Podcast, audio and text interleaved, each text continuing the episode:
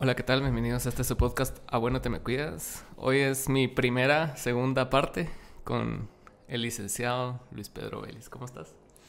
Hola Alan, qué gusto, qué gusto ser tu primera, segunda parte. pues qué, alegre, la verdad, que sí. vos. La vez pasada estuvo bien interesante, o sea, y fue la primera vez. Yo siento que las primeras veces hagas lo que hagas siempre, siempre algo sale raro, ¿me entendés? Algo no termina de cuadrar. Sí, es raro vos, eh, porque ponete, yo, yo veo los primeros episodios y, y todavía se siente así como forzadona la cosa. O tal vez no tan forzada, pero sí como que me estaba pegando mucho a a scripts. A una estructura. Ajá, entonces como que venía yo, te preguntaba y era entrevista y no era tanto podcast. Ya, ya, ya. Sí, no existía como que realmente abrir un diálogo, sino más bien un, bueno, vos me estás respondiendo preguntas que yo tengo. Ajá, y me pasa bastante con invitados porque la Mara también viene con ese, con ese formato de, ah, yo voy a contestar preguntas. Ya. Entonces, cuesta más porque, o sea, en esto es como que un diálogo y, si yo te pregunto algo, tenés que como que decir tu respuesta, pero también si quieres hacer preguntas me haces, no es así como que, a la madre, él es el que hace preguntas, no, no yo. Mm. ¿Qué tendencia tenemos todas las personas a siempre poner a alguien en una posición privilegiada, ¿no? O sea, el entrevistador. Ajá, ajá. o bien lo contrario, pues el entrevistado, ¿va? Que hasta parece un poquito más despectivo cuando lo planteas así, ajá, y, y ponete, a mí los podcasts que más me llegan empiezan de la nada. Ponete, Joe Rogan ni siquiera introduce el podcast. O sea, ya, ya se encarga como que la animación que él tiene de introducirlo y él, y él empieza así como que, oh, uno, dos. Y, entonces, ¿te acuerdas el otro día que pinche mm, llanta? Y así. como bien natural, decís vos. Ajá, ajá. Ese será te lleva 12 años haciéndolo. Entonces. No, pero o sea, yo creo que esencialmente cualquier cosa que resulta siendo buena, así le podemos decir bueno, es lo natural, pues lo que de algún modo fluye y que no hay como estar presionando para que sea algo, ¿me entendés? Sino que surge a huevos, a huevos. espontáneamente. pues, y, y, en tu caso, ¿cómo, ¿cómo haces vos para que sea como espontáneo en tus, en tus terapias, en todo ese trip?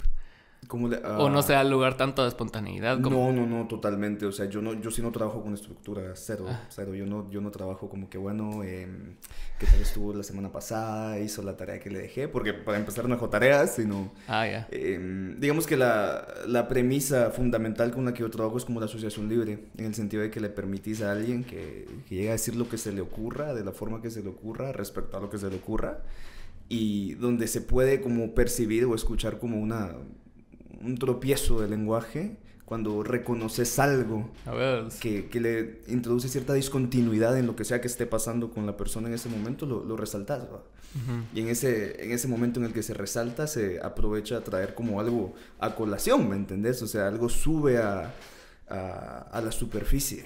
Sí, pues. Lo tomas y la idea es hacer algo con eso. No para que sea tanto espontáneo, sino para que se lleve a una consecuencia lógica de lo que podría pasar, ¿no? Claro. En el sentido entonces de que cuando hacemos este tipo de cosas que estamos tratando de como de ubicar el inconsciente, no es tanto algo óntico, ontológico, que del propio el ser, sino es más por el lado ético, el sentido de que lo que se persigue es una verdad, pero a la verdad literalmente se le trata de agarrar. Entonces, bueno, ¿cómo lo hago espontáneo? Era la pregunta. Creo que solo le dejo a la persona que, que, lleve lo que quiera llevar. Y de ahí pues, yo me ocupo el resto, ¿me entiendes? Tratando de subir eh, estas cosas verdaderas. Sí, pues como que entre las cosas que dice la persona, creo que lo mencionaste la vez pasada en, cuando estábamos hablando de lo reprimido vuelve y de las de los tropezones del lenguaje que ponete, y dice el ejemplo de que no, es que mi mamá, y está hablando de su pareja, entonces ahí vos así como que, ah, ¿qué, no, me estás contando? Y creo que eso es como una un poco más obvia, ¿me entendés? Incluso tal vez una un poco más exagerada, pero incluso las personas eh, eh, tropezamos en las cosas que tal vez ni siquiera nos damos cuenta que estamos tropezando. Y creo que eso es lo interesante de, de aplicar o de prestar una escucha, digamos, psicoanalítica al discurso de un sujeto, pues, de una persona que tenés la posibilidad de encontrarte con algo que tal vez ni la persona sabe que está ahí. Sí, Y ahí, claro, es complicado, pues, tal vez un poco peligroso si no lo sabes usar, pero... Es bastante peligroso, algo tocas, algo tocas de la persona y tienes que saber hacer con eso, pues, evidentemente tienes que saber qué hacer con eso. Y vos tenés como que, o sea, no, no se va a tratar de tu terapia de esto, pues, pero, o sea, vos, vos tenés como una manera para tener, compartimentalizar las cosas. O sea, como que. Como para dividir todo en diferentes cosas, como ubicarte en diferentes. No, no estar en modo psicólogo todo el tiempo, porque esa es una chingadera ah, que le tienen a los psicólogos. Es así como que, ah, no me vayas a analizar vos. Pero creo yo que es parte tuya ya. O sea, no, no, no solo es así como que, bueno, ahorita lo prendo, sino que inevitablemente te vas a encontrar haciéndolo. O sea, no todo el tiempo, pero por lo menos muchas veces que vos decís, bueno, ¿y esta persona por qué está diciendo eso? ¿Y por qué me dijo eso? Mm. Y después te das cuenta así como que no, les Pedro. No te está pagando. no, de hecho yo creo que es imposible que no pase. O sea, a mí me pasa todo el tiempo 24/7 con todas las personas con las que miro, me junto, platico. La única diferencia es que hay a quienes les cobro por devolverles algo, ¿me entiendes? Al resto pues solo es algo que escucho y nada más tal vez se vuelve como complicado con, con amigos, por ejemplo, familiares o personas cercanas a vos, porque empiezas a escuchar tal vez cosas que hubieras preferido no escuchar. Mm, en el sentido de que no te estás esforzando por hacerlo, simplemente escuchas algo y inmediatamente casi que lo procesas, por decirlo de algún modo. Y a veces escuchas cosas que sabes que podrían ser como la puntita de algo y que lo tiene X o Y persona que es importante en tu vida. A huevos, a huevos. Entonces es como ¿qué haces con eso? Va? O sea, lo único que he encontrado, la mejor opción que yo he tenido es no hacer nada. Sí, en el sentido de que no, no, no, no, te metes a eso y eh, de repente todo el mundo es tu paciente, pues, y, no se trata eso, pues. Sí. y aparte también muchas veces la gente te cuenta las cosas sin necesidad que vos digas algo, o que, o sea, solo lo quiere contar, o sea, lanzarlo hacia el aire y es así como que, bueno, ahí está. Ya lo dije. Y vos te pones a dar consejos y la otra persona así como que... Claro. Ah. Sí, sí, sí. sí. yo, yo odio eso. A mí no me gusta dar consejos. Unsolicited advice. Yo odio a la persona que tal vez solo le querés contar algo. es como... o rápido hablan de ellos. ¿así? Creo que tampoco ah, se habla muy poco de la gente que innecesariamente se llega a desahogar con vos, ¿me entendés? Sí, también. O sea, porque es como, o sea, ¿por qué me estás contando esto? ¿Por qué te, te tengo que escuchar en este momento? Que, o sea, obviamente siempre se trata de ser amable, pues, y cordial y lo que querrás, pero ya que la Mara como que te empiece a cargar de alguna manera con sus issues, es como... Si es cansado. Bueno, tal vez yo pienso, a la gran es que porque es tu cobro, entonces por esto alguien me da algo a cambio, por esto es, es, mi trabajo, entonces como que me cuesta eh, solo empezar a escuchar mal, solo porque no me quiere que le escuche, ¿me entiendes? Es, o sea, vamos a calmarla. Sí, porque hay mucha, hay mucha gente que tiene esa personalidad tanto de contar como de escuchar. Y como que muchas veces las dos personalidades tienden a usar de eso a veces. Entonces, o una de la otra usualmente es la más activa la que usualmente abusa la pasiva, pero sí, sí, se vuelve un ejercicio como interminable de escuchar problemas y, todo, y a veces no es necesario, pasan relaciones, ponete cal, así trayendo un poco el tema que traíamos de, en la cocina. o sea, sí, que a veces vos no querés, o sea, no querés hablar o no, y no es por desinterés hacia tu pareja o algo así, simplemente es un momento de vos no decir nada y, y la otra persona o vos cargas a la otra persona de, de problemas, de lo que te pasó, de que no sé qué, no sé cuánto. Y de la nada paras tres horas hablando de problemas. Entonces eso inevitablemente causa un efecto, pues. Y creo que también ahí empiezan a entrar cosas como bien complicadas, ¿no? Porque por, por, por, lados creo que se puede interpretar fácilmente como, no, él no me quiere escuchar, no tiene tiempo para mí, eh, eh, mis problemas para él no son importantes, soy parte de su vida, pero mi vida no es parte de la de él. O al revés, pues, no necesariamente de la mujer al hombre, o de hombre a la mujer, pero... Ah, o sea, creo que eso es precisamente entender en algún punto, darte cuenta o dar cuenta a uno mismo de que no hay como la posibilidad de la complementariedad al 100%, ¿me entiendes? creo que lo que hablábamos cabal en la cocina, cabal, yo creo que eso es una de las formas de ejemplificarlo, en el sentido de que eh, no, no, no encajas al 100% con una persona, sea la persona que sea hay un ejemplo que yo vi hace poco y que me gusta, es que las personas no es como que seamos un número tras otro, tras otro, tras otro, tras otro, sino somos un número en paréntesis, seguido de una coma, seguido de un paréntesis, de otro número, de otro paréntesis y otra coma. A la madre, a huevos. Todos estamos separados, pues, todos gozamos eh, por aparte, todos estamos en lo nuestro. Cabal. Y es complicado en qué momento logras multiplicar un número por el otro y el resultado no es algo inesperado. Yo creo que es cuando se empieza a volver como tricky toda la situación, porque esperas que algo pase constantemente, pero... Y no sabes qué. Pero, ajá.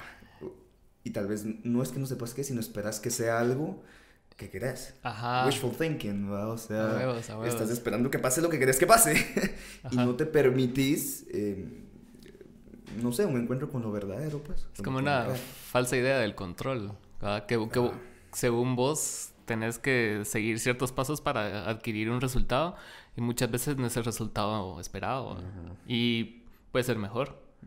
Solo no lo entendés. Sí. Sí, porque simplemente no era lo que querías. Ajá, ajá. Pero entonces ahí, ¿en qué punto lo que empezás a querer se vuelve un capricho, ¿me entendés? Sí, muchas veces siquiera- son caprichos. Ajá. Yo lo pienso, pues, porque es cierto, o sea, cuando realmente estás esperando que algo pase y no pasa como querés que pase, Ujú. ¿qué querías que pasara entonces? A ¿Que huevos. se te cumpliera un deseo? ¿O como que te lo cumple una madrina? ¿O qué? ¿Me entendés? ¿Qué estás esperando que pase realmente? Creo que... A huevos. Y, y cabal, e- eso, eso me trae a colación parte de los videos que, que, me- que me mandaste acerca de lo real. Que muchas veces lo real no, o sea, es tan grande y tan, tan idealizado que cuando es- está presente es así como, es esto real. Así como que soñaste toda tu vida ir a Francia y llegas a Francia y, y esa sensación de sueño. ¿va? Y es así como que, puta, ¿qué es esto? Yo, yo creo que cabe la distinción entonces como real y realidad. Ajá, en ajá. el sentido de que la realidad fáctica, esto que en lo que existimos, pues en lo que estamos, eh, bueno, es una realidad, pues es definitivamente una realidad, pero lo real eh, es algo bien enigmático, pues tiene un carácter como un tanto incomprensible, un Sí. tanto difícil de simbolizar realmente, cómo le pones palabras a algo de lo que puedes dar cuenta, pero no con palabras, Mm, sino solo como en, en experiencia. cabal. O sea, o sea, yo me escucho y me lo estoy tripeando, ¿me entiendes? Pero, y creo que esto también me trae un punto exactamente sobre lo real, que es eh, la verdad. A huevos. La verdad siempre tiene algo de real, en el sentido de que constantemente la verdad escapa a la simbolización. Ajá. ¿Qué, qué es verdad? ¿En qué punto le puedes llamar a esto, lo que sea que agarres, esto es verdad? Cabal. No sé. Y es precisamente porque escapa, ¿no? Como la simbolización. Y entonces, eh, ¿cómo, ¿cómo lo pones en palabras? ¿Cómo das cuenta de ello más allá del cuerpo? ¿Me entiendes? ¿Cómo, le, cómo lo logras eh, eh, hacer intervenir en tu mundo y en el de los demás? Pues, o sea, ¿en qué punto? Es que sí. Una pregunta, ahorita solo es una pregunta. A- a- a- sí, a mí lo que me vuela la cabeza de, de- de todo esto, de, de los significantes y todo, es como que toda, toda la carga que trae detrás de, de determinismo. O sea, que toda- todas las decisiones que vos vas a tomar ya existían. Entonces, hasta qué cierto punto sos realmente libre de eso. O sea, o sea ya, ya tenés todos los preconceptos en tu, en tu imaginario y las decisiones que estás tomando según vos para, para el bien de algo que suceda ya, ya estaba tomada desde antes. Entonces so- solo vos tenés conciencia de eso en ese momento.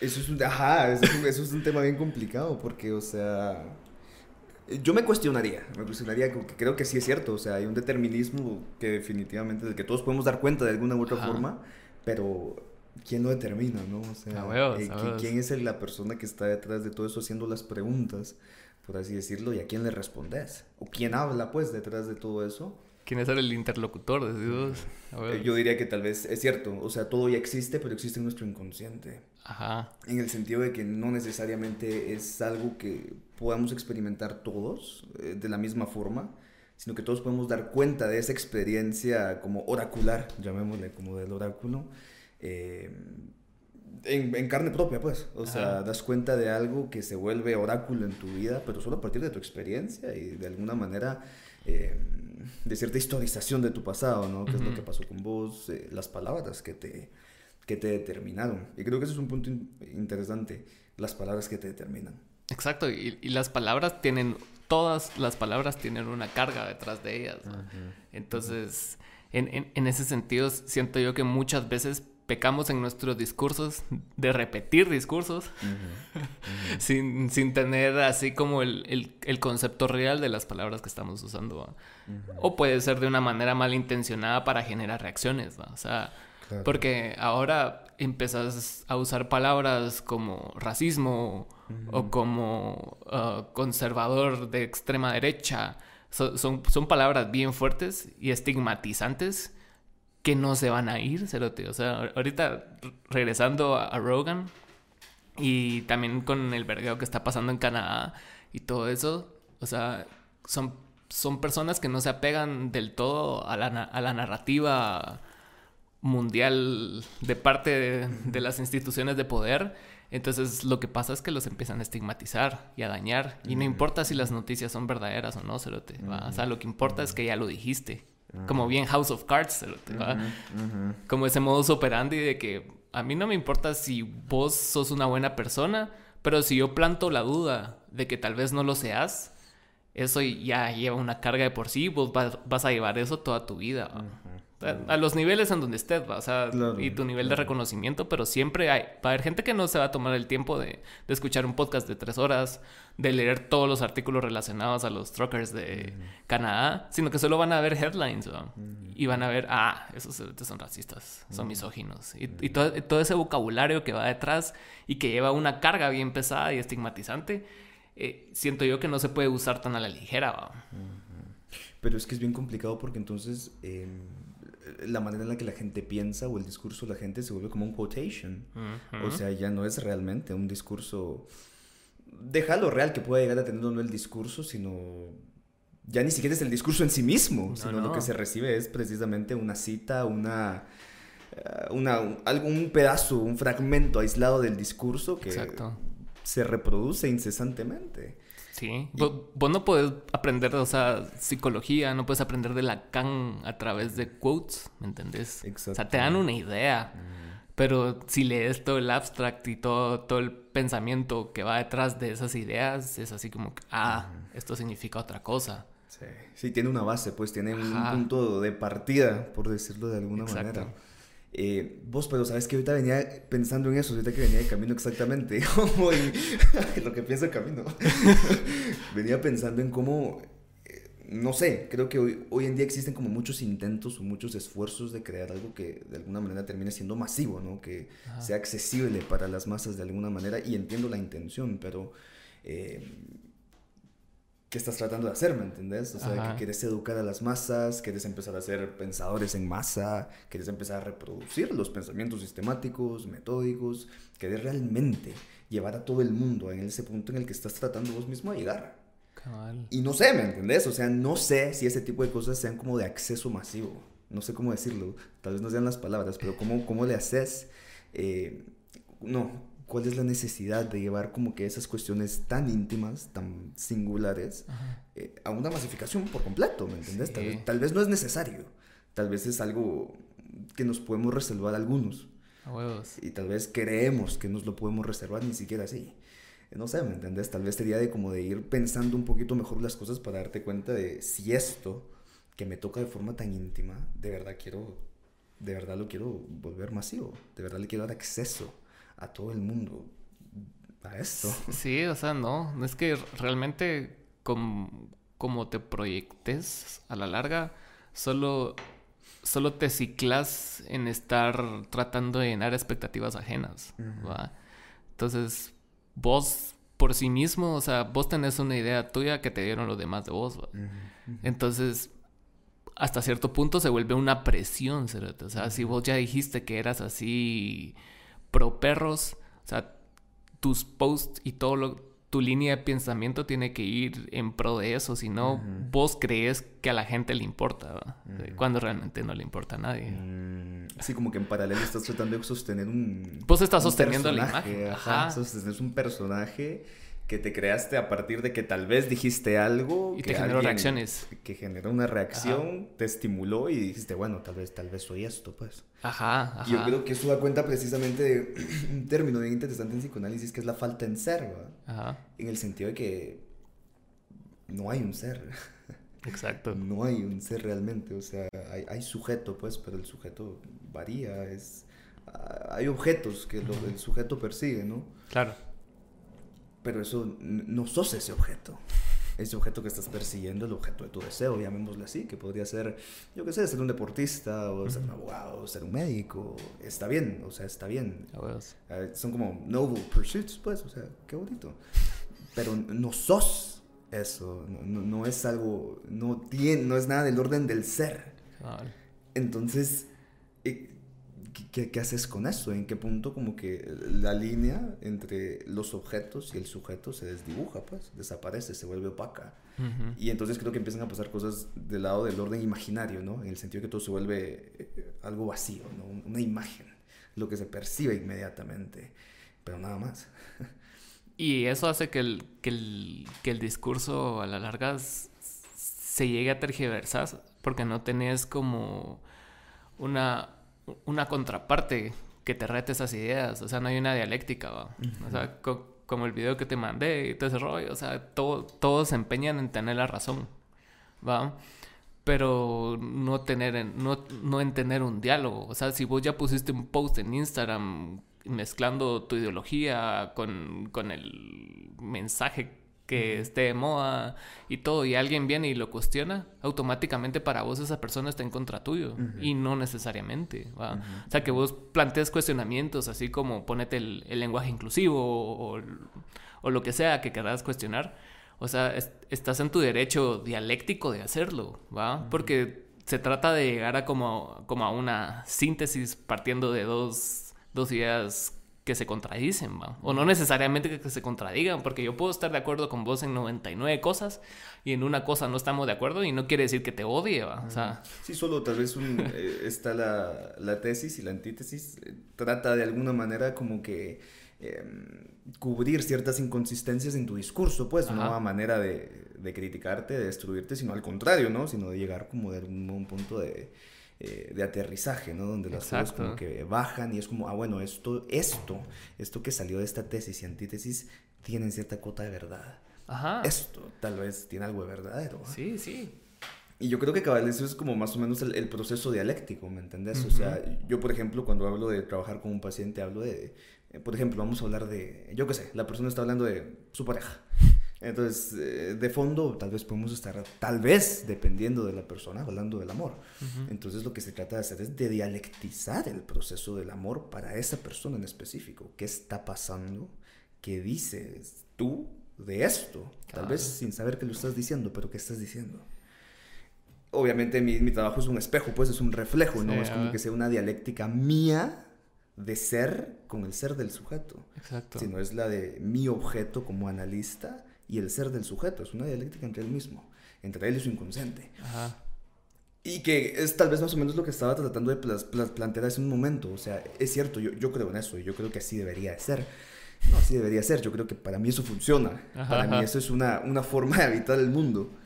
Pero no sé si quisiera como que volver eso algo de acceso eh, público. Sí, ¿Sabes? O sea, no sé si es algo para lo que no es que no lo quiera compartir, porque pues, o sea, la cuestión es que... El conocimiento es para compartir. y es poder. Sale el meme del... Pero ¿qué haces con eso entonces? O sea, la verdad eso me venía, eso venía pensando también cuando estaba manejando el camino. ¿Qué haces con eso? ¿Sabes? ¿Qué haces con...? Es que es, que es bien... Supongo que es humano porque todos tenemos ese impulso de evangelizárselo. Entonces vos descubrís algo nuevo para vos y tenés la necesidad de plasmarlo de alguna forma, de decírselo a algún tu cuate, a algún tu conocido, de ponerlo en Twitter, en Facebook, en todos lados. Sí, transmitirlo. Ajá. Entonces es como que mucha tengo esta verdad y puta, y no lo había visto tan claro como hoy y hoy se las digo y ya muchos ya la sabían, ya otros les vale verga, otros no están de acuerdo y, es, y es un ejercicio constante de, de, de poner en en exponer tus ideas y no necesariamente para ponerlas a prueba, sino que simplemente para como afianzarte en las mismas o seguir aprendiendo. Pero el problema es cuando ya, ya vos planteas esas ideas como verdades absolutas.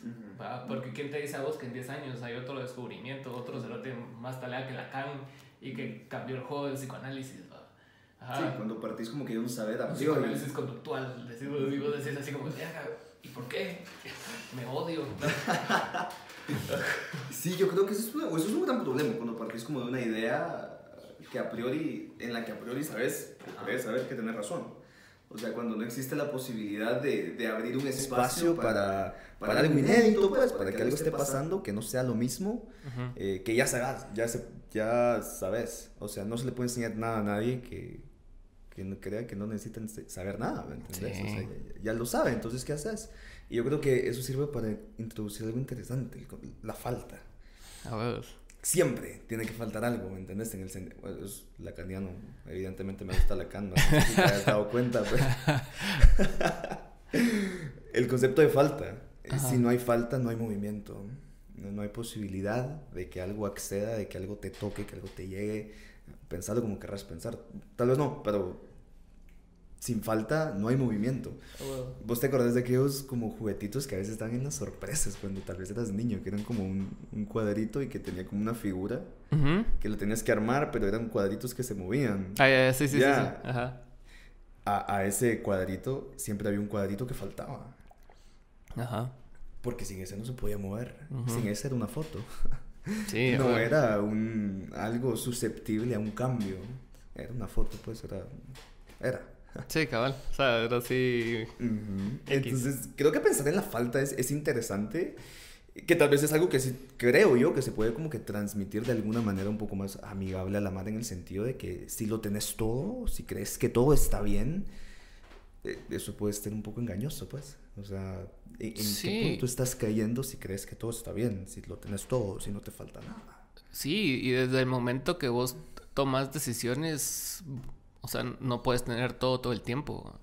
O sea, tenés que prescindir de ciertas cosas para, en pro de otras, en un camino. O sea, ponete, si vas a estudiar, o sea, vas a prescindir de estar con tus cuates por eso y vas a echar en falta eso.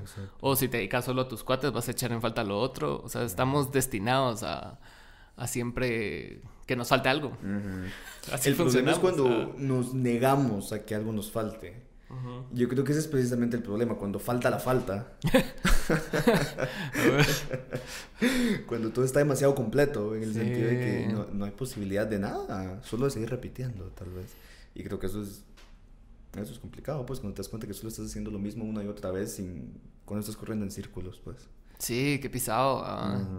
Y siento que eso le pasa a muchas personas, como que, que consiguen todo bastante rápido. O sea ponete, alguien se hace súper exitoso a los 22 años y, o sea, en, lo que haga. O sea, ¿y después qué? O sea, tu, tu, lucha no duró nada. O no te volvés exitoso en eso que vos querés y seguís 30, 40, 50 años persiguiendo algo, echando, o sea, echando por la basura todo lo que sí has logrado.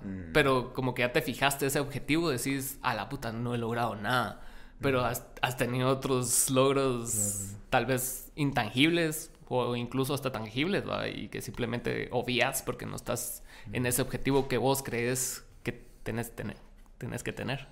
Y, creo que vuelve un poco a este tema del wishful thinking, ¿va? O sea, de que eh, entonces no será que pasa que a veces nos tratamos de tratamos de reducir la vida a conseguir lo que quiero. Sí, a mm, O sea, bueno, está bien, querés tener dinero, querés tener una casa, querés viajar, querés una novia bonita, un esposo atento, yo que sé, ¿me entendés? Lo que, que puedas querer. querer. Eh, no sé, o sea, algo siento que no, no, termina de avanzar ahí, ¿me entendés? O sea, está bien, pero parecieran deseos vacíos, pues. O sea, parece un querer, más no algo que realmente deseas. Exacto. Porque creo que al deseo se le permite la posibilidad de que se renueve constantemente. Eh, la posibilidad de que siempre algo de verdad nuevo acceda al deseo y el deseo acceda precisamente a esa verdad. Y vos, si tenés suerte, a la verdad y al deseo. Sí, a ver. Y si estás en ese punto, bueno, tal vez hay algo que perseguir, pues tal vez. Pero creo que es un otro punto interesante. Eh, lo que sea que estamos persiguiendo no, existe. Todo, el objeto de deseo es un objeto que está perdido, irremediablemente perdido lo estamos persiguiendo porque eso valida o de algún modo mantiene, nos mantiene en movimiento y como en la posibilidad de querer algo nos mantiene vivos, pues, y creo que eso es el verdadero, em, puede que sea una de las verdaderas formas o las verdaderas utilidades del objeto que está perdido, pero no alcanzarlo, no lo alcanzas nunca, nunca vas a obtener lo que querés de la forma que querés, en el momento que querés, cuando querés, solo no pasa, no conozco a una sola persona que me diga, sí, yo la verdad conseguí exactamente lo que sí, ¿no? Y, y, si lo conseguís, inmediatamente te estás replanteando el piso donde estás. Porque es así como, como un juego de, o sea, Mario, ponete, te subís acá para hacer otra cosa acá. o, o bajar pero, o sea, nunca vas a estar estático. O sea, ponete, vos querías graduarte de la U, te graduaste de la U. Pero después tenías que replantearte otra cosa, Y conseguís esa otra cosa y seguir replanteándote cosas. Como que uno automáticamente se tiene que, que, llenar de objetivos, de objetos de deseo para poder seguir y adelante. Objetos que los perdés, que inmediatamente los estás a punto de alcanzarlos, se te escapa.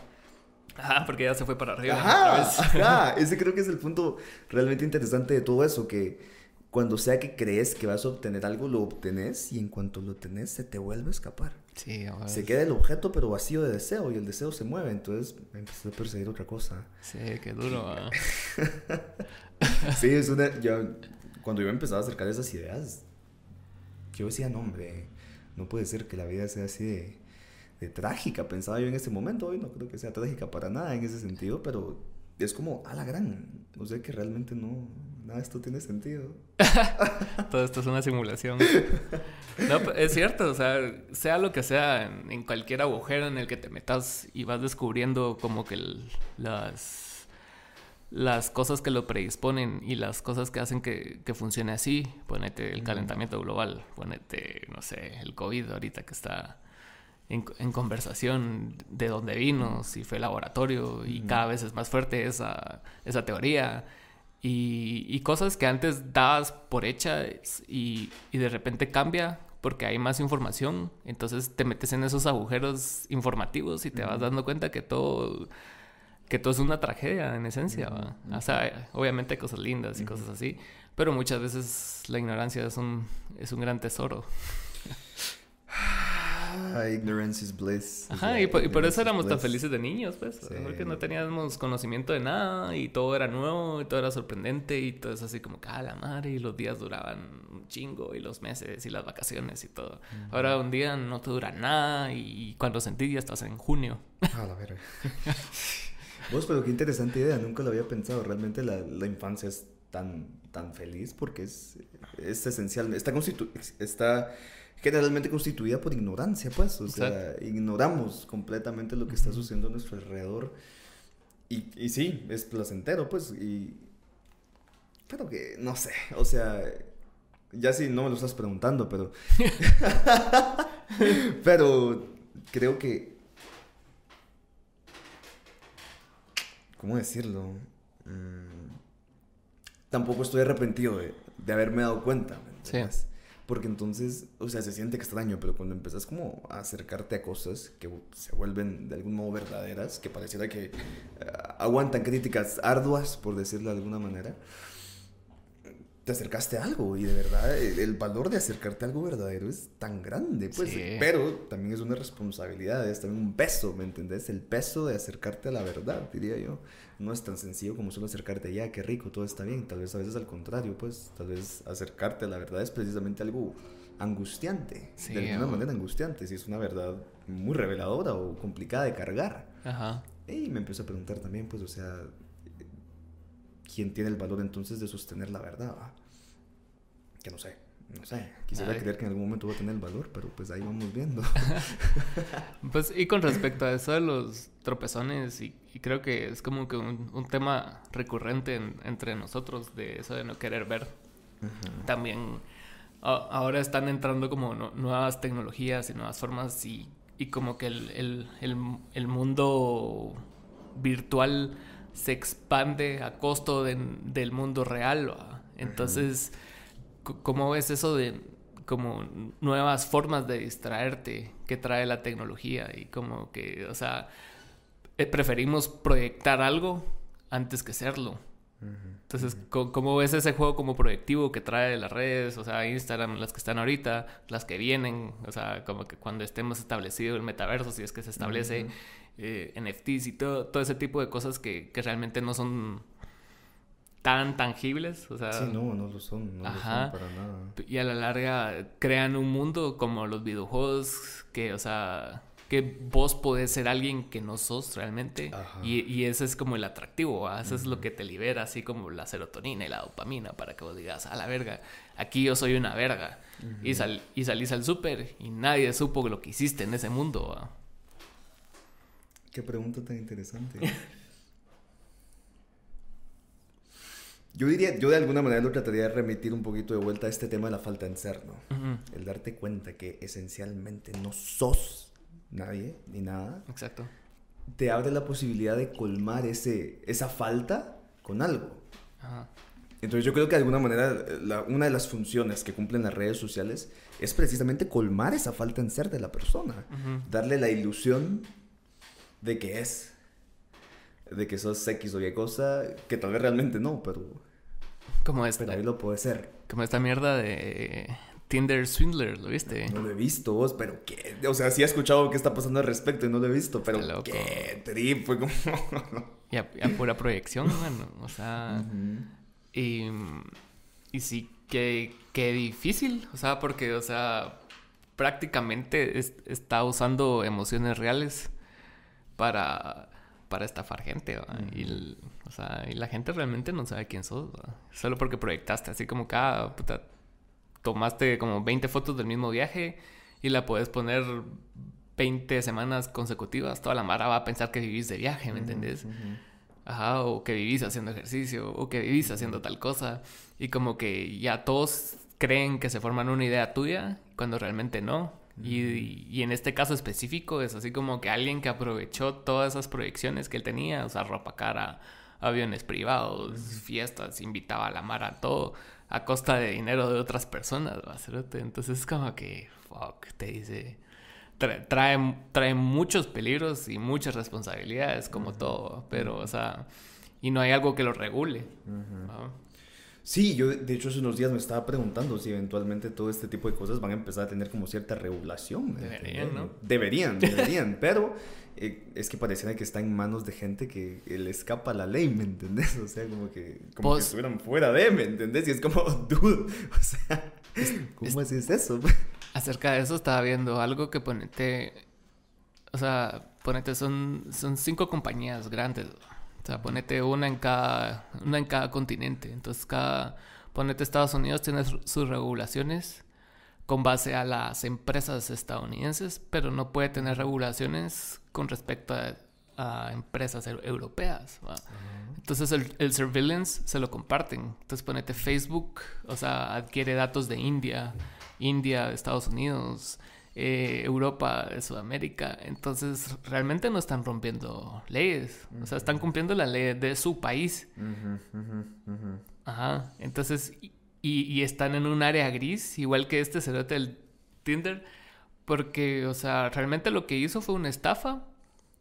Pero el, el daño emocional no está estipulado en leyes, va. Como tal. Entonces son, son áreas grises en donde, o sea, realmente está bien complicado lograr regular y controlar, ¿verdad?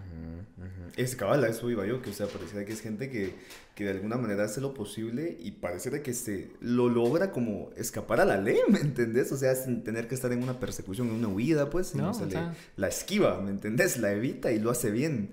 Y siento que ese comportamiento, por decirlo de alguna manera, es esencialmente perverso, ¿me entiendes? Obvio, o sea, solo responde a intereses financieros. Ajá y, más, o sea, sí, y, pero ¿qué representa ese interés financiero? Por ejemplo, ya en la persona podríamos ah, especular un poco que tal vez como que responde a cierto placer que esa misma persona siente, ¿me entiendes? Sí, o sea, es, es un acto perverso, pues, no digo malo ni bueno, sino perverso, pues, con cierta cuota de perversidad, ¿no? O sea, no, encuentro una palabra que no sea bueno o malo. Pero es interesante, pues es interesante ver como que lo que termina habitando, ¿no? Nuestra sociedad, pues lo que se vuelve parte. Y algo que también me llama bastante la atención ahora que lo pienso, es como ese tipo de cosas es que se terminan volviendo tan virales, ¿me entendés? Eh, existe entonces cierto, llamémosle así, goce perverso de ver eso también. Sí, por parte de nosotros, pues, o sea, porque la hay madre que lo hace, pues, y hay quienes disfrutamos verlo. Y es, es masoquismo. por, por, eso existe el hate watch. O sea, miras un reality show, odias a las personas de ese reality show, pero lo querés ver porque querés que pase algo con esas personas. pues eso me pasó con Breaking Bad, ¿sabes? O ¿Ah, sea, ¿Ah, yo no aguantaba ver esa serie. Yo, ah, pero no podía parar, solo no podía parar, la, tuve que terminar, ¿me entiendes? la tuve que terminar. pero no la estaba disfrutando, solo era como, Otra vez la cagó ese brother. No, como, oh no. pero sí, sí, entiendo. Pero, ajá, es, es, esencialmente perverso, pues, empezar a hacer algo así. Pero, pues, como que también se logra, empieza a entrever algo de las masas, ¿no? Como el comportamiento masivo social. Obvio. De lo que hacemos, de lo que disfrutamos, de lo que nos estimula. No sé, lo que tal vez quiero tratar de decir es que nadie está limpio de nada, ¿me entiendes? todos, somos, todos funcionamos de una forma bien binaria, Entonces, nos gusta estar por encima de las cosas que vemos según nosotros. O sea, por, por eso vemos esos shows, por eso vemos este documental que vos decís, ah, ese cerote es una mierda. Y vos no sos una mierda automáticamente. Porque ya, ya, el, ya el protagonismo del mierda lo tiene ese cerote y no vos, ¿va? O, ah, que mulas las chavas. Y, y, te pones en una posición superior de que a mí no me hubiera pasado eso. A mí no, como la Mara que dice así ah, yo le hubiera dado verga a vos cuando te asaltan y vos le contás y es así como que simplemente, o sea... no, pero sí, sí o sea, veo el punto, pues como que está... Y creo que se ha hablado bastante del tema de alguna u otra forma, ¿no? Esta superioridad moral. Exacto. De hacer las cosas que... De no haber hecho lo que la persona hizo. O sea, ni siquiera de haber hecho, ¿no? Sino es la posibilidad de que vos en esas circunstancias tal vez hubieras hecho algo diferente a la persona que te está contando X o Y cosa, pues. Jamás, cuando, alguien narra un partido y es así como que, ah, no, hubiera, no sé qué, pero vos no estuviste ahí en esa milésima de segundo que él tomó la decisión y la tomó mal y, continúa, pues. Entonces, no sé en qué punto como que... Sí, creo que la sociedad está llena de ese tipo de cosas. Pues, El de la necesidad de, ah, no, es que ustedes, no, pues eso que eso no, no no está bien. Y, y, eso es lo peligroso. Y que cuando, cuando, te hablé, había pasado algo, algo, similar de que, de que las personas se suben rápido a, su caballito de, de, superioridad moral. Entonces empiezan a sacar todas las, todas, todas las certificaciones de que están de moda, así como te estaba diciendo, o sea, o sea misoginia, patriarcado. Entonces, todo, todo todo se basa alrededor de su lenguaje, lo cual cuando llega el lenguaje lo hace completamente diferente a lo que realmente pasó. Porque vos le metiste todas esas cartitas que, están socialmente aceptadas en ciertos movimientos. Entonces automáticamente ya llevan una connotación más perversa, como vos decís. Entonces ya, ya no fue qué dijo él, sino que ya, o qué dijo ella, ya es así como que a esta persona es. Tú ya, ni te ocupas en escuchar lo que dijo, ya no te ocupas en ver lo que hizo. Y simplemente ya vos viste que muchas personas dijeron lo mismo. Es así como que, ah, no, ese cerote es una mierda, pues. Y creo que entra también algo muy interesante, ¿sabes? Ahora que lo, que lo mencionas así. Eh, no sé si se podría decir que de algún modo eso parte también como que de la idea de que se comprende lo que el otro está tratando de decir. Exacto. Y bueno, si algo estamos condenados los seres humanos inmersos en el lenguaje, creo yo, es al, al, eterno e inevitable malentendido. Exacto. En el sentido de que no tenemos la posibilidad de comprender al otro al 100%. Eh, justo ayer estaba leyendo algo de respecto que era como, era sobre psicoanálisis, eh, como específicamente en el contexto de psicosis, pero en qué punto entonces la comprensión, más que comprender, se vuelve resistencia. Porque mm. entonces, eh, cuando asumís que comprendes, ya no existe el espacio ni para la elaboración, ni para, para ver qué puede estar detrás de eso, sino simplemente lo entendés. Ah, bueno, esto es así. Ahí acabó, pues, es esto. Ya estoy. Ajá, ya estoy. Bueno, es esta, ¿va? Ya lo puedo publicar. Ah, esta persona está diciendo que misógino a esta persona. Ah, bueno, es, eh, seguramente eso es misógino, entonces... Sí, comprendo que eso es misógino, entonces lo voy a seguir moviendo para que se entienda que la misoginia es esto. Y alguien reproduce el mismo ejercicio y luego alguien más y luego alguien más y luego alguien más y luego alguien más. Entonces como que... ¿Qué está pasando entonces? Se vuelve parecido a una especie de, de, juego de teléfono descompuesto, ¿me entendés? en el sentido es que todos quieren decir algo, pero todos a eso que quieren decir le terminan metiendo algo que también es de ellos. En esto que te estoy diciendo, también te estoy dando mi ideología, pues, y creo que eso es algo que todos hacemos. Hay una idea interesante de, de Zizek al respecto, ¿vamos? que dice que esencialmente no tener ideología hablando de ideología ahorita, es una ideología. no, no es que no, no estés tomando parte de nada, estás tomando parte de que esa idea es una idea en la cual guardas cierta convicción y por ende esto es lo bueno. Pero no necesariamente, solo es algo en lo que decidiste de alguna u otra forma poner cierta, cierto valor, ¿no? O sea, yo valoro esa idea como, como real, como verdadera, como algo que así es.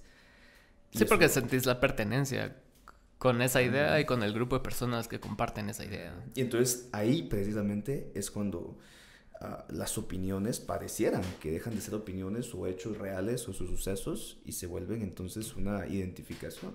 Ajá. Lo que empiezas a compartir, lo que empiezas a mover, eh, son todas tus identificaciones.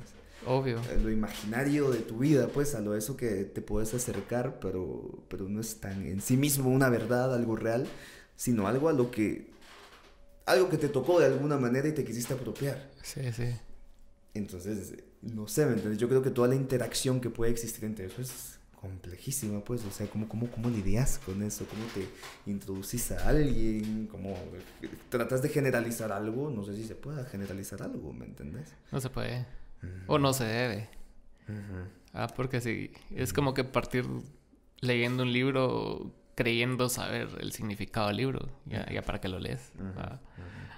ya estás con un montón de prejuicios y premisas anteriores a conocer lo que vas a, a conocer. Y ya decís vos, ya, metes vos a la mara. Yo peco mucho de eso también, o sea, de, de, meter a la mara en cajita. Entonces, como que veo ciertos comportamientos, o sea, ciertas publicaciones, y es así como que es, es bien difícil que yo los saque de esa cajita, ¿me entiendes? Pero sin tener interacción real. Ya una, una vez los conoces, ya decís vos, ah, o sea, esto solo es una proyección de lo que esta persona quiere dar a conocer. Pero no todos se van a tomar el tiempo de conocer a esa persona. Ajá. Y después, o sea, como que tenemos esta interacción hoy y después nos dejamos de ver seis meses y yo solo te sigo por lo que posteas. Entonces vos, ya te vas despersonalizando de la interacción que tuviste. Y sabes qué, qué interesante, porque creo que ahí es cuando los humanos pareciera que en redes sociales solo tenemos la, la posibilidad de acercarnos al otro, eh, pero no al otro en sí mismo, sino a una... A, ala, se me olvidó la palabra ahorita. Mm. Lapsus. Cuando te tratas de acercar a alguien y solo te acercas a una representación de la persona. Ah, ¿no? O sea, no es la persona a la que te estás acercando, sino a lo que representa. Y cabal hace poco estaba viendo, no recuerdo quién exactamente, estaba dando el argumento sobre eso en el tema del metaverso, en el sentido de que no puede la virtualidad reemplazar la realidad por el hecho de que cuando te acercas a alguien a través de X o Y dispositivo, te acercas a una representación de la realidad, de la realidad que va por fuera.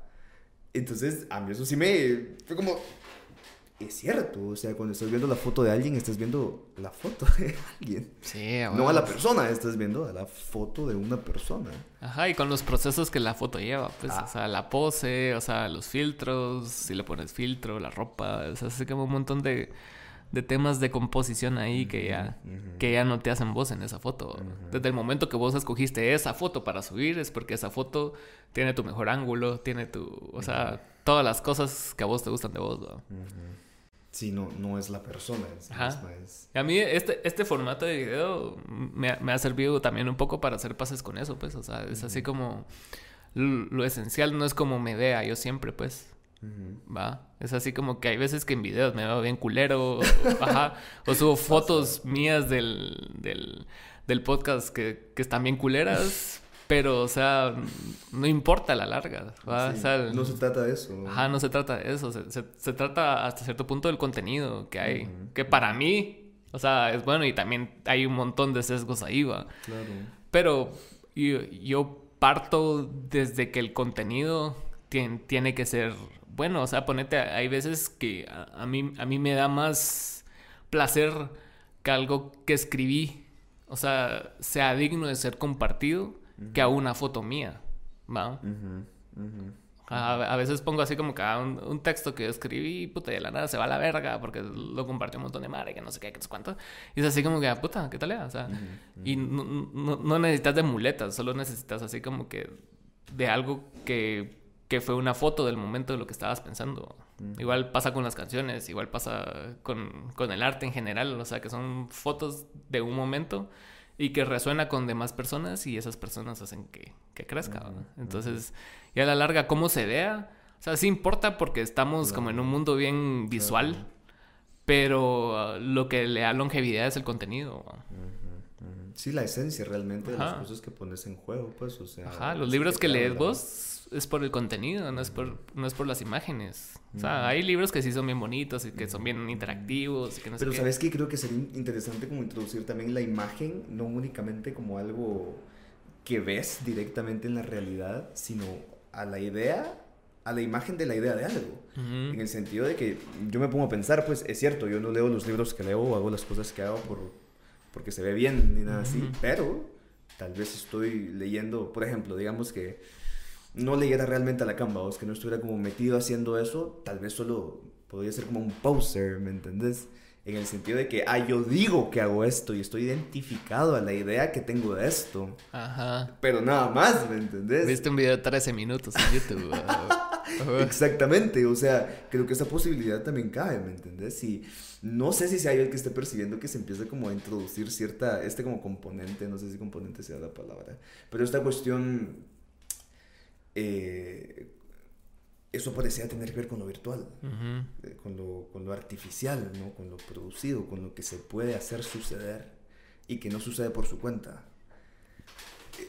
creo que es interesante pensar que entonces lo que nosotros hacemos es un constante wishful thinking en redes sociales. Me quiero ver de esta forma, quiero estar haciendo tal otra cosa, quiero que me vean con tal persona en tal lugar, ¿verdad? Que, creo que es algo de, los, de, lo que tal vez nadie está libre al 100%, ¿me entiendes? o sea, es algo que haces, ¿verdad? Pero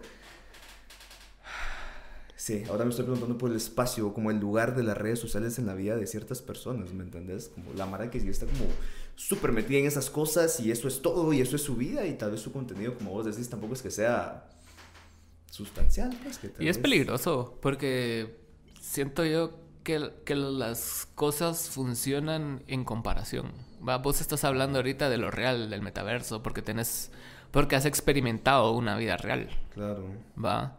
O sea, tuviste unos años donde el internet no fue fuerte, tus primeros años de infancia, después vino y, lo cambió todo. Pero hay Mara que, que nació en el internet. ¿va? O sea, ponete, Lucas nació en el 2018, O sea, y, ha crecido con el internet. Entonces, para él, esa es la realidad. Entonces, los que nazcan en 10 años van a, ser, van a nacer en otra realidad.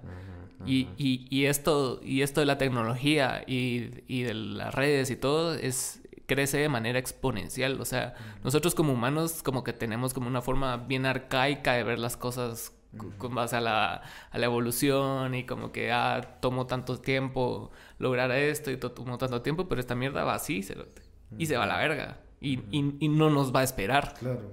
Ajá. O sea, o estás o no estás. Y si no estás. Me hace pensar que entonces tal vez ni siquiera es la realidad de lo que se ponga en juego en las redes sociales, ¿me entendés? como que no sé cómo decirlo, para, no sé si estas sean las palabras, pero como que algo de la vida, ¿me entendés? Como de, de, lo vivo en sí mismo, de eso que, que respira, que siente, que, que, tiene un pulso. Es que sí, entiendo lo que decís y, y, pasa mucho, pero también pasa mucho con base a la experiencia que has tenido. Pero ponete a alguien que no, que no vio cómo se editaba una película en los ochentas, o sea, ahora lo hacen Premiere y es así como que, ah, bueno, sí está tal. Pero antes era así como que ah, corto cinta, pego cinta, lo edito, le hago proceso, o sea, o, las fotos las meto en esa mierda, no sé cómo se llama. Sí. las dejo que se sequen. Ahora es así como pa, pa, pa, pa, pa, pa, pa, 500 fotos, escojo las mejores 5, el Photoshop y a la verga. No, yo creo, o sea, sí, pues sí creo que definitivamente como que la, las experiencias de las nuevas generaciones se ven inevitablemente afectadas por eso, pues fijo, fijo, fijo. Pero muchas veces sí tiene más valor esas cosas que vos estás hablando, o sea, desde un punto de vista romántico, si lo quieres decir, porque ponete, no es lo mismo escuchar el, el disco de Arctic Monkeys en Spotify a que tenga la experiencia vinilo. y, y, por eso muchas veces regresan ciertas modas porque la Mara se da cuenta que es una experiencia. y yo creo que eso es lo, interesante de todo esto, ¿sabes? De cómo de alguna manera pareciera que hay intentos por tratar de como que mudar nuestra realidad a cierta virtualidad artificial, producida, como le querrás llamar, pero eventualmente alguien se vuelve a dar cuenta que algo falta. Sí. Que eso que en lo que estás tan metido, tan adentrado, en lo que no conoces nada distinto, ah, es como, ah, la gran quisiera otra cosa. Y tal vez ni siquiera sabes qué es, pero en el punto que te das cuenta que existe la posibilidad de una experiencia en la que puedes estar metido en la vida, ¿me entiendes? La que puedes estar viviendo, realmente viviendo a través de la realidad directamente y no a través de representaciones. Es que sí es pisado, porque sí, o sea, y, y porque somos humanos, pero eventualmente va a existir así como la conciencia en las máquinas, o sea, y, y, no, y no solo es así como que existan, sino que tengan autoconciencia y es así como que aprendan a, domesticar al animal humano. Eh, porque vos ya viste la película Ex, Ex Machina. Puta. Ajá. Qué la, la pisada o sea, hizo creer al cerote que estaba enculada de él y el cerote siendo humano es así como que a la verga me hizo caso. Y está guapísima y la amo y la verga. Y la pisada solo es un robot cerote y el robot no siente. ¿Va? O sea, es así como que ay, yo veo que él responde a estos estímulos, los voy a usar. Y pasa. Para conseguir el objetivo que quiero que es liberarme. Ajá. Sí, yo cuando pienso en eso a mí me da miedo. La verdad es yo cuando terminé esa película fue como... ¡Puf! Shout out ahí a, Oscar. Sin pagas. no, pero sí me. Yo me ahuevé, la verdad, pues sí me ahuevé. Fue como, puta madre, es cierto. O sea, eventualmente alguien va a lograr desarrollar algo así, ¿me entendés? O sea, eso va a pasar y, y creo que venía anunciándose de alguna manera como desde Terminator, ¿no? Que la Mara como que hablaba de esa revelación de las máquinas y la gran, pero sí, como que los humanos se nos está saliendo de, la, de las manos todo esto, ¿me entendés? ¿En qué punto nos vamos a dar cuenta que tal vez las elecciones que estábamos tomando, que eran para bien... Va a pasar, Cerote. No lo dudes, va a pasar. Nos backfires at you, ¿me entendés? Y es como... Se me mira el, el cobicho. O sea, es así como que, ah, experimentemos aquí. Ah, bueno, se fue. Dios. Bendiciones. Lo siento, no, sabía que no podía controlar lo incontrolable. Y, y cabal, y tomando este tema del punto del control, ¿no? O sea, como que la ilusión que pareciera que el control se vuelve. O sea, no, no, no pasa realmente que tenés el control de las cosas, de decir, o sea, estoy haciendo esto, eh, al tanto consciente de todas las consecuencias que esto va a tener y de todas las posibilidades que pueden pasar. No, va a pasar esta. Y no. Y no. Ajá. Y no, o sea, a mí eso, este tema, tema del control siempre me ha llamado la atención, ¿sabes? O sea, en el sentido de que, que es, que es querer tener el control. ¿Qué estás buscando con controlar las cosas? ¿Me entendés? O sea, y creo que tal vez después de un tiempo logré concluir es wishful thinking, ¿no? O sea, que las cosas pasen como, como querés que pasen, lo que hablábamos al inicio. Es que si lo ves, todo es pensamiento mágico, Cerote. O sea, desde el momento que estás vos, como según vos, creando las condiciones previas para que algo suceda en pro de un resultado, o sea, nada te asegura ese resultado. O sea, ponete la, la mara que manifiesta, la mara que cree en la religión, o sea son, son, son cosas que a la larga vos ya decidiste creer en eso, por lo tanto todo va a funcionar en pro de eso. O sea, pueden pasar un millón de circunstancias, pero pasó una de las del millón que tenías. Entonces decís, fue Dios. O lo manifesté a huevos. Esto es. Ya vieron como si tengo razón. Y es así como que.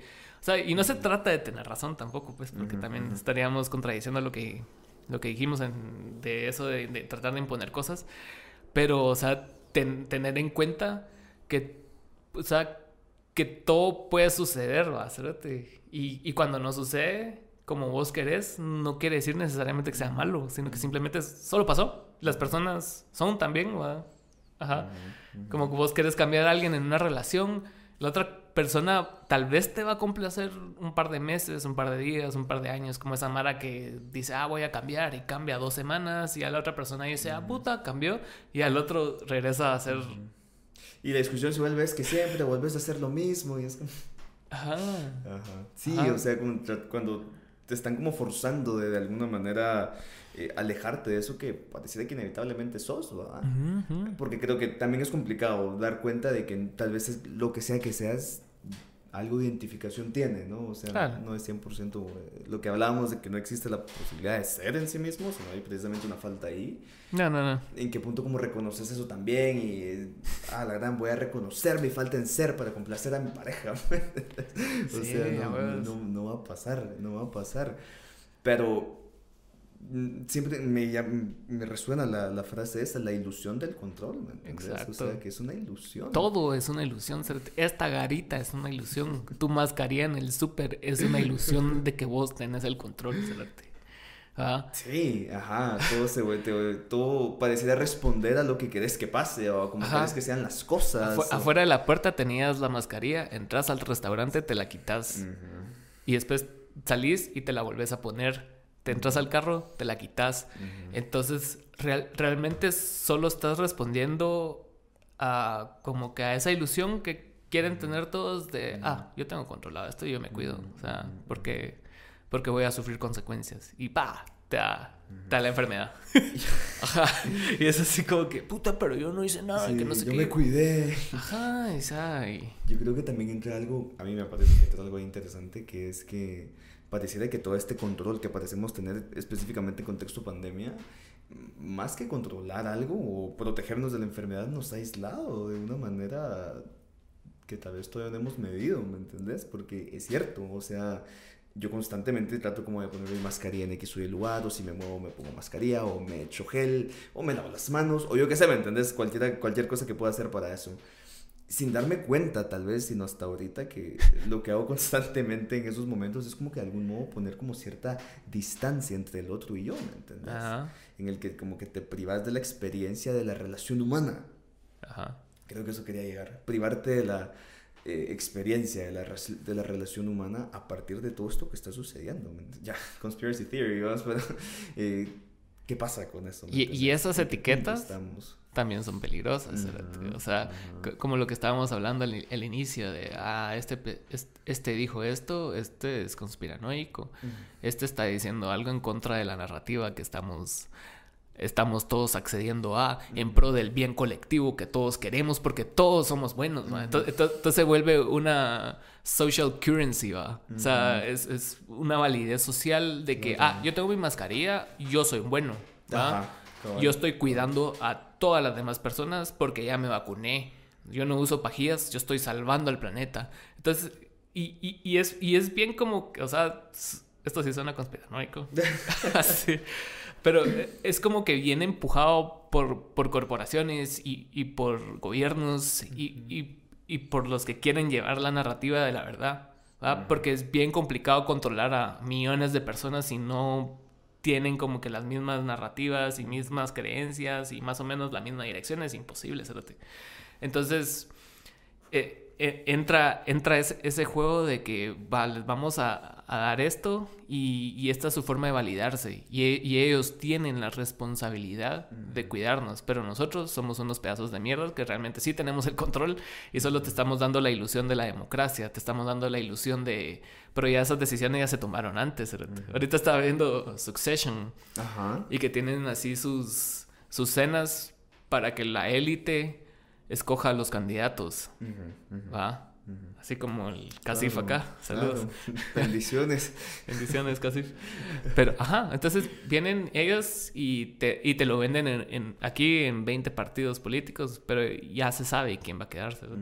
Ah, o sea, ya se sabe, o sea, si el señor País votó por tal, el señor Botrán vota por tal, eso, eso va a ser. Entonces, y todos vamos a las urnas y todos así como que, ah, este, yo creo en Semilla porque ellos son buenos. Y, o sea, y, Semilla no tiene el peso, ¿me entiendes? O sea, y, y, es contradictorio porque nosotros somos la mayoría. Pero nos, nos han vendido así como que, que es tu responsabilidad. O sea, no uses pajillas, no uses bolsas en el súper. Y vos cada vez que vas al súper llevas una bolsa de tela nueva. Y todo adentro del súper está empaquetado en plástico. ¿Ah? Hasta la verdura, así como ah, con un vergo de plástico. No solo me hace pensar en como lo. No sé qué palabras ponerle, lo vulnerables. o de alguna manera en lo, sí, en lo vulnerables. No querer ver. Masas, ¿me entiendes? En el sentido de que si estamos como, desde ese punto de vista, estamos como a merced de, de un discurso amo que solo nos dice qué hacer y tal vez no nos damos cuenta. Y, y, es curioso porque, ¿sabes qué? Creo que es lo que pasa también ya a nivel individual, ¿me entiendes? hay, hay, un, hay, una, hay una figura de peso, tal vez inconsciente, de la que no te das cuenta, que toma esas decisiones, que hace ese tipo de cosas, pero a nivel personal. Y, y lo asumís como, como propio, pero ¿y, y si no? Si existe la posibilidad de que eso que estés decidiendo o haciendo, eh, bueno, tal vez es parte de algo más, ¿me entendés? Y no. Y, y no. Pero al mismo tiempo sos vos mismo, entonces es, es complicado. Y, y, cabal, y el cambiar de opinión es peligroso también, más cuando tenés tanto tiempo creyendo algo, porque resignifica toda tu vida, cerote. Ah. Entonces hiciste mucho tiempo las cosas en, en, pro de una ideología, de una creencia, de, de, lo que querrás. Y es así como que, puta, ¿y qué hice 10 años creyendo esto? ¿verdad? Ah, la gran. Ajá, y, da, y, darte cuenta de eso es un vacío. ¿verdad? Y, y, nadie quiere confrontar esas ideas, nadie, ¿no? Porque nadie, nadie. Ni yo, ni vos, nadie. O sea, y es complicado porque creo que lo que se pone en juego, digamos, es cabal, primero tu vida entera, ¿verdad? eh... Ponete un, un, ejemplo extremo, perdón que te interrumpa. O sea, vos creías en el nazismo, Cerote, mm. y vos te abocaste a esa ideología y puta, hiciste lo que tenías que hacer. O sea, le dijiste a la Mara dónde habían judíos, dónde había no sé qué, y toda tu vida funcionó alrededor de eso, y de la nada, 20 años después te das cuenta que, ah, bueno, sí. Ah, pues somos los villanos de la historia. Ah, bueno. creo que entran como cosas bien complicadas, porque creo que se empieza como a, percibir cosas de bien y mal, ¿me entiendes? Del bien y el mal. Ajá. Y, y es interesante, pues, como que ver qué queda de cada lado. Pero también creo que es importante lo que vos decías en cuanto a cuando se resignifica algo, precisamente, pareciera más bien que lo que cambia es el pasado. O sea, cuando exacto. estás como, cuando encontrás un nuevo significado, cuando encontrás una perspectiva diferente a algo, eh, lo que cambia no es el futuro, pues, porque se sigue siendo incierto. El presente uh -huh. se mantiene más o menos igual porque ahí estás. Lo que cambia es todo lo que viene detrás de vos. Y ¿qué onda? ¿Me entendés? O sea, ¿en qué punto te volvés a cuestionar todo? Volvés a ese como punto de vacío y y hay quienes no salen, pues. O sea, y hay quienes que se quedan precisamente en ese vacío. Pero yo creo que si te tuviste el valor de cuestionarte toda tu vida entera. Es porque estás listo. Es porque, no sé si listo, pues, pero estés dispuesto. Oye, yo no sé si estés listo a, para algo nunca. Man. Estás dispuesto a asumir las consecuencias de lo que sea que va a pasar con lo que acabas de decidir. Pero no estás listo. a veces te pasan llevando las circunstancias, ¿me entendés? Sí, es cierto. Es como no sé por qué se me vino esta frase ahorita de Cortázar, no sé si, tal vez sí, eh, como si uno pudiera elegir en el amor, ¿me entiendes? Uh -huh. Como si no fuera algo que te cae del cielo y se te mete en lo más profundo de los huesos, ya lo estoy parafraseando, pero la idea, ¿me entendés? Oh, de que, de nuevo, no hay una elección directamente consciente de decir, esto me va a pasar, sino por algún motivo inconsciente, ya en este caso, en estas circunstancias, algo hizo clic, llamémosle hizo clic, y, y tuvo consecuencias. Y a veces te hacen clic en, en, cosas que no esperas. O sea, ponerte esta conversación. O sea, estás viendo un video y, alguien lo dijo en palabras, algo que vos tenías un sentimiento abstracto uh -huh. al respecto. Uh -huh. Y es decir, a huevos, esta mierda es, va. Así. y vos decís, puta, ¿y qué estaba haciendo? Y me, y me parece curioso algo que también traíamos en. Hablando allá, así, en la cocina, acerca en backstage, del, en backstage, acerca del amor y de, y de resignificar lo que, lo que resignificar el amor.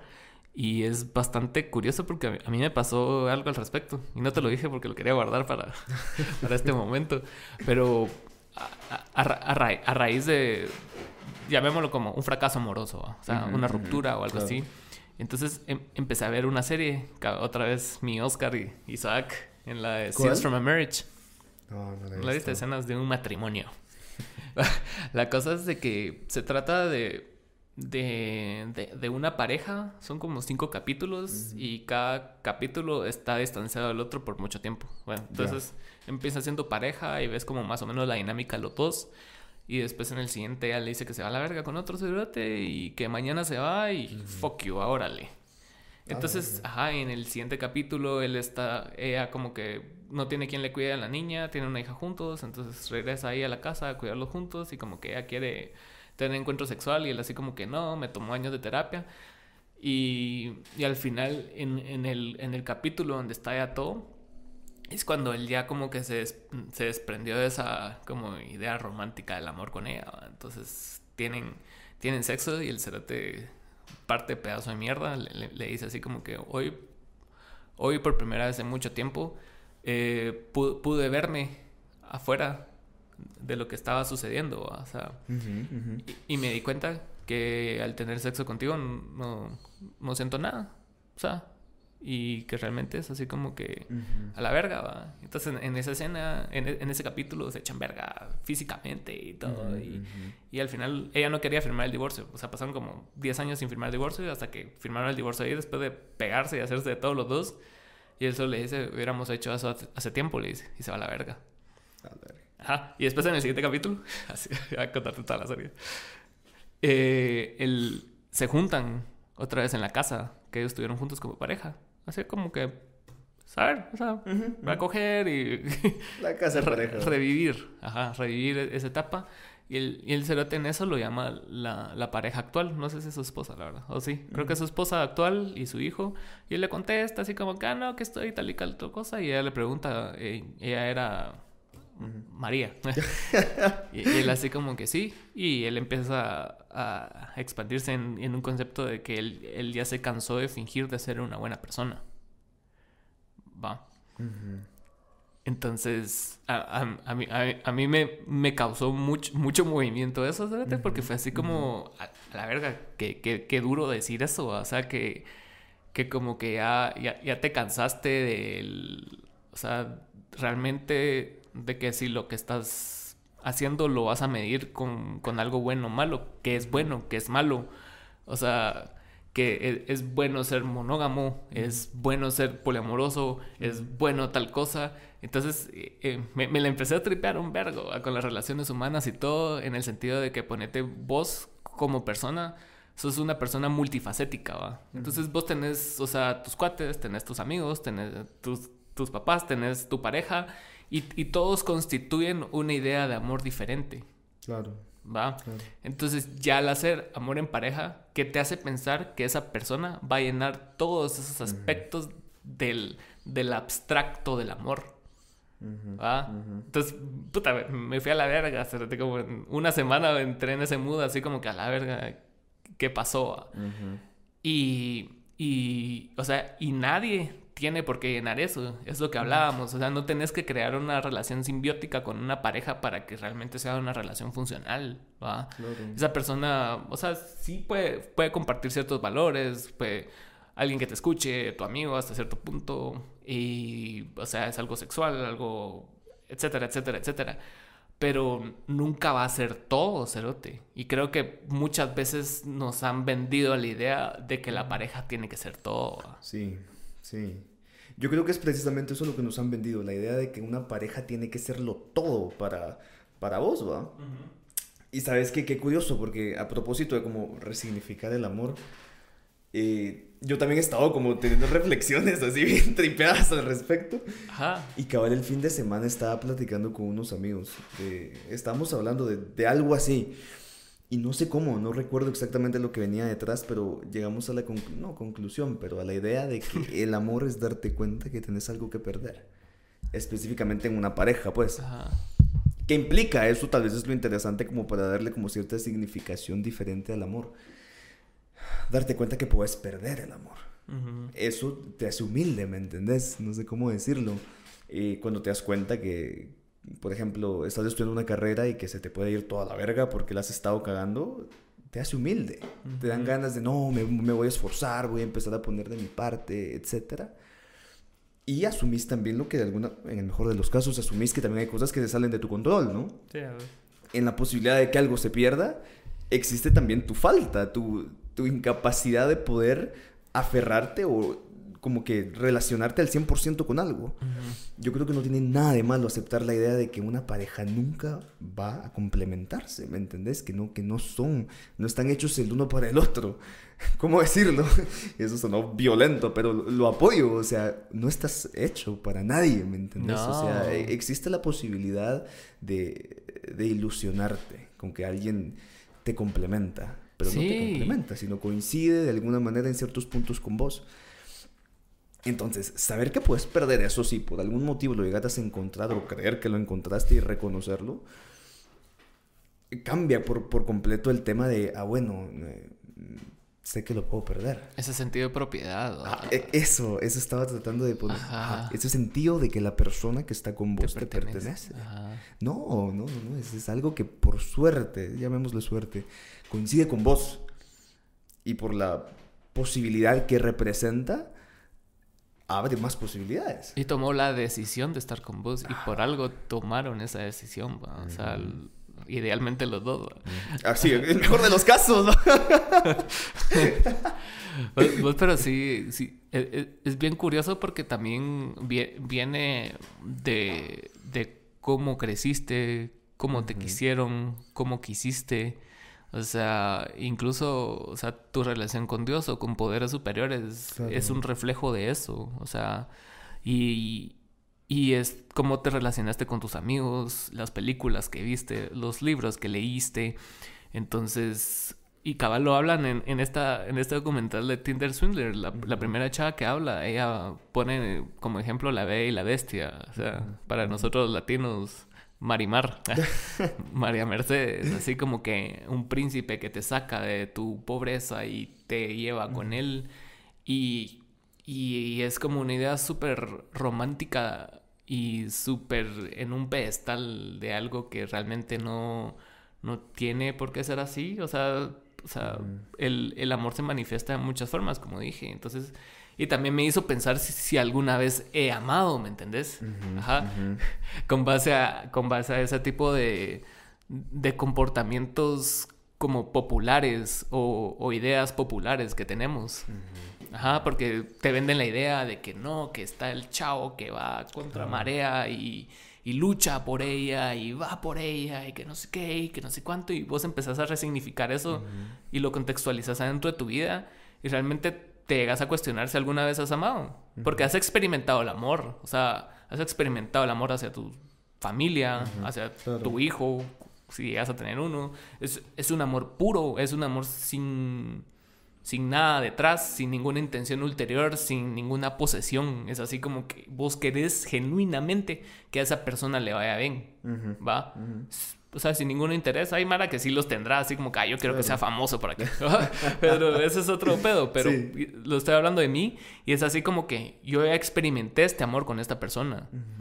Pero nunca he experimentado un amor así con una pareja.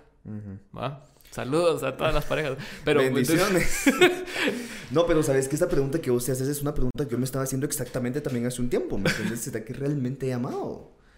Y fue donde partí para empezarme a cuestionar como cuestiones del amor, ¿me entiendes? Entonces, ¿qué, ¿qué, es esto? Que nos han dicho que es tal cosa, pero cuando se experimenta en carne propia es lo contrario. Ajá. ¿Cómo así entonces? ¿A qué me estoy acercando? ¿Qué estoy tratando de, de ubicar, ¿me entendés?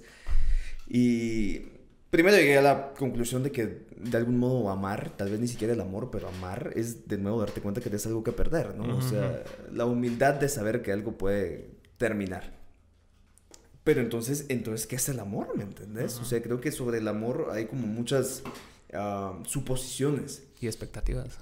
Expectativas. Ya en una pareja, muchas expectativas. Eh, había este Raymond Carver, no sé si lo has leído. No. El decía, eh, we often make us feel ashamed when we talk. Like, we know what we're talking about when we talk about love. Ah, eso lo mencionan en Birdman, ¿no? Birdman, la obra que hacen es What We Talk About When We Talk About Love, de Raymond Carver. Exactamente. Buena referencia a Birdman. Entonces, yo creo que es eso, ¿me entendés? O sea, el amor es una pregunta, de alguna manera, por decirlo así. Cuando coincidís con alguien y, juntos, de algún modo, en lo que, en lo que se puede, eh, se construye. Exacto. Se, se responde a esa pregunta por la pregunta del amor. Y es bien curioso, ¿sabes? Porque yo creo que en cuanto al amor, hablando específicamente de amores de pareja, eh, hay una frase que me gusta porque creo que es cierta. Eh, amar es esencialmente querer ser amado. Mm. Las expectativas, ¿no? Esperas que cuando haces esto algo, devuelva. Algo del mismo orden del amor que estás dando, retorne, pero de un otro que, que, te quiere, pues, que te ama, que, que, quiere que estés ahí. Yo que sé lo que representa el amor para cada persona. Entonces, creo que lo que estoy tratando de decir es, el amor es precisamente entonces una pregunta, e-, es un incógnito, no, no un incógnito, pues, pero es un, es un enigma, se vuelve enigmático en algún punto, se vuelve una pregunta, se vuelve misterioso, se vuelve como, tiene este toque real al que pareciera que se nos escapa al final, ¿me entendés? Que no se puede como aprender. Y hay una frase de Lacan sobre el amor que es, eh, mm, tal vez lo voy a parafrasear, pero el amor es darle lo que no tenés, darle algo que no tenés a alguien que no lo quiere. Entonces, como que, como así va, o sea, la frase es un poco compleja de entender si la intentas ver así como interpretar así literalmente. Y hace unos días estaba, vi, estaba viendo unos videos y leyendo cosas al respecto y una persona dice, lo curioso de esa posición es que es una posición desde la falta. Y yo no sé por qué lo até de algún modo esta humildad, ¿no? A ese saber de que algo puede salir mal. Exacto. Y me pregunto, y ahorita eso se me acaba de ocurrir, y si eso de alguna manera es una especie de principio, ¿me entendés? Del amor, que tal vez no un estándar, pues, ni una regla, pero ¿y, si amar partiera entonces de, de la humildad de saber que puedes perder al otro? Es que sí, o sea, el, el hecho de querer controlar las cosas, creo que ha sido el, el tema principal de la conversación, es contranatural, contra natura. Todo es caos. Y, y, porque vos no descubras el, eh, algo, no quiere decir que eso no exista. Y hay parte de principios como Dios mismo y, todas las, el wishful thinking. O sea, porque con que vos no sepas de física no quiere decir que la física no exista. Exacto.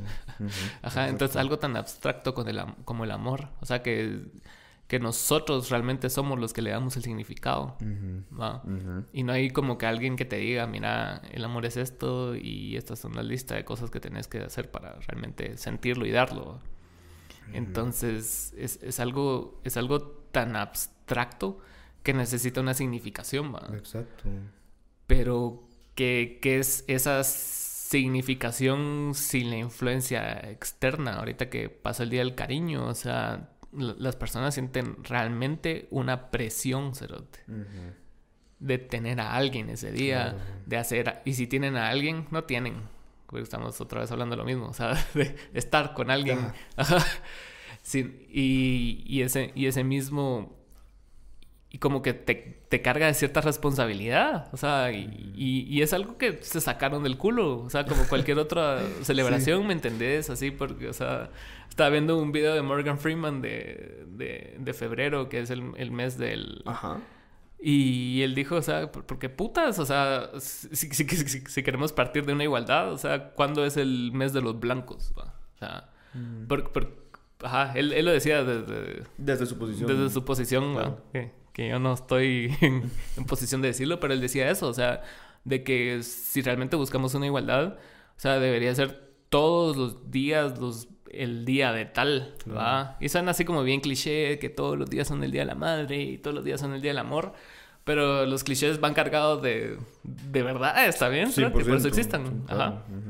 Entonces me, parece bien, bien curioso como que la, significación que le damos al amor, pero sobre todo la presión externa que existe acerca del amor, ¿va? Así como las películas, las comedias románticas, las novelas, las novelas escritas, o sea, todo parte de un ideal y todo parte de una tragedia y que, o sea, el abnegado, Romeo y Julieta y todos esos que tenemos en nuestro inconsciente, ¿va? Sí, como expectativas. O sea, ya tiene expectativas.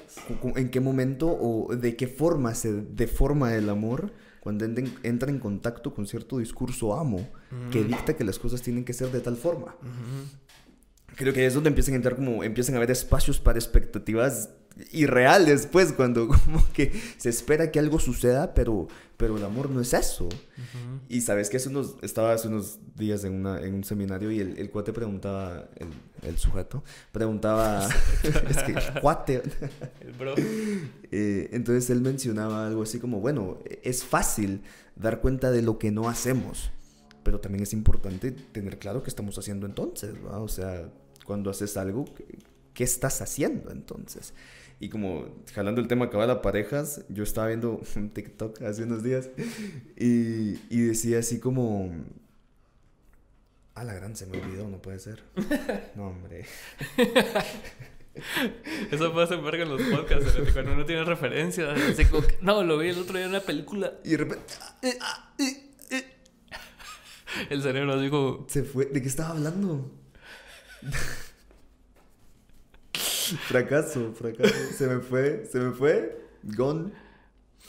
Bueno, pero sí, es- es- estamos ah, abundando hacia, hacia- acerca del, del, o sea, de- del amor y del significado del amor, ¿va? Entonces, vos estabas hablando de la premisa. Ya me acordé, ya me acordé. Eh, o sea, en qué punto como cuando estás en una, con una persona, eh, o sea, lo que decía el, el TikTok en, en esencia es eh, cuando te enamoras, cuando digamos te haces víctima del amor, no es, una- no es algo que pase sin que te des cuenta. Ujú. No es algo que simplemente sucedió y ya, que un día amaneciste y estabas total y completamente enamorado de X o Y persona, Ujú. sino es algo que conscientemente, en ciertas circunstancias, en algún momento, elegiste. Sí, Como, claro. bueno, voy a permitir que esto pase. Ajá. Eh, eso es una elección activa, ¿me entendés? O sea, no es algo que solo pase y es consensuada, pues, en el mejor de los casos. Idealmente. La Mara se pone de acuerdo y es como, bueno, sí, o sea, yo me doy cuenta que está pasando, tú te das cuenta que está pasando, lo dejamos pasar o hay que quede. No sé, ¿me entendés? Y lo ideal es obviamente es que se hablen las cosas, pues, pero y si no, tal vez empezás a ser mm, presa de alguna manera de las expectativas entonces del otro. Sí, porque son cosas que, no- que no, no se plantean nunca en una relación. Por lo menos en, la- en las etapas iniciales. Porque es así como, ah, ya estoy hablando de esto, pero todavía no es el momento. Y después cuando ya es el momento, es a la madre, va, esta persona va a creer que, que no la quiero, sigo esto, entonces te lo guardas. Entonces como que nunca llegan los términos reales de, de discutir qué es el amor para las dos personas, porque las dos personas tienen visiones bien diferentes de lo que es el amor. ¿va? Es como iniciar un negocio, la visión y misión. ¿va? Ajá. No, pero sí. Yo, yo estaba viendo una cuestión que esa idea a mí siempre me... ha- lo- hace años me parece como una idea interesante. eh, de que el amor no es suficiente.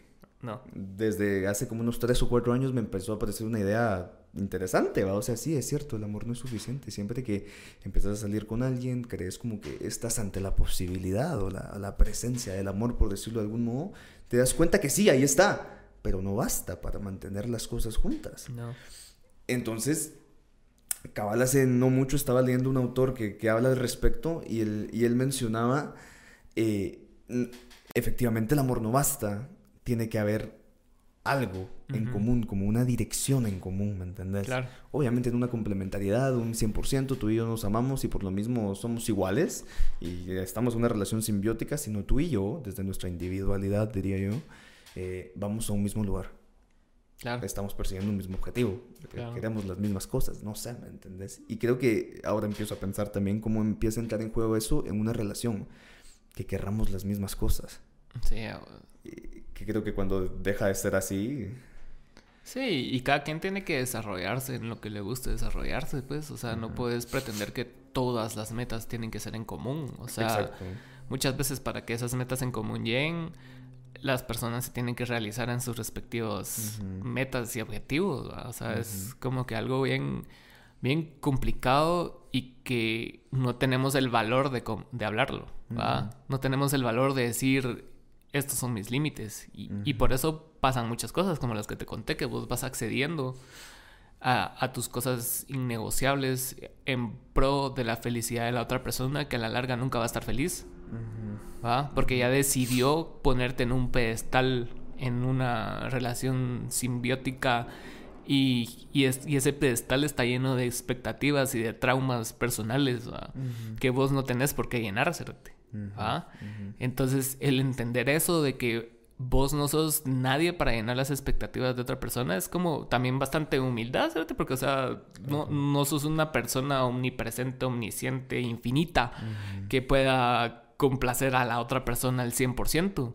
¿va? Y como vos decías que, que, el amor no es suficiente, el amor no es suficiente, ¿cierto? O sea, es, es una parte importante el enamoramiento, el amor y todas esas cosas, pero, o sea, tu relación con las demás personas que vos querés tienen más cosas que es el simple amor y cariño que le tengas a alguien. O sea, una buena conversación. O sea, no, todo el tiempo tiene que ser esa conversación profunda y acerca de todo. Y, o sea, pues hablar muladas de TikTok o lo que querrás. Pero que esa camaradería, eh, como que ese compañerismo y, y que sabes que esa persona va a estar para vos, o sea, es, es, bastante reconfortante y no necesariamente viene de un lugar, o sea, necesariamente de, de solo amor, sino que es, es, algo más, como te dije, somos una cosa abstracta llena de un montón de aristas, entonces tenemos que, como el, ¿has visto cuando ponen el el mapa de calor de los, de los deportistas. Ajá. así, ¿verdad? O sea, está, la cancha y es así como que va llenando los mapas de calor, pero no vas a llenar todo el campo. Es imposible, Es imposible, es imposible. O sea, ¿qué sos, va? Es imposible.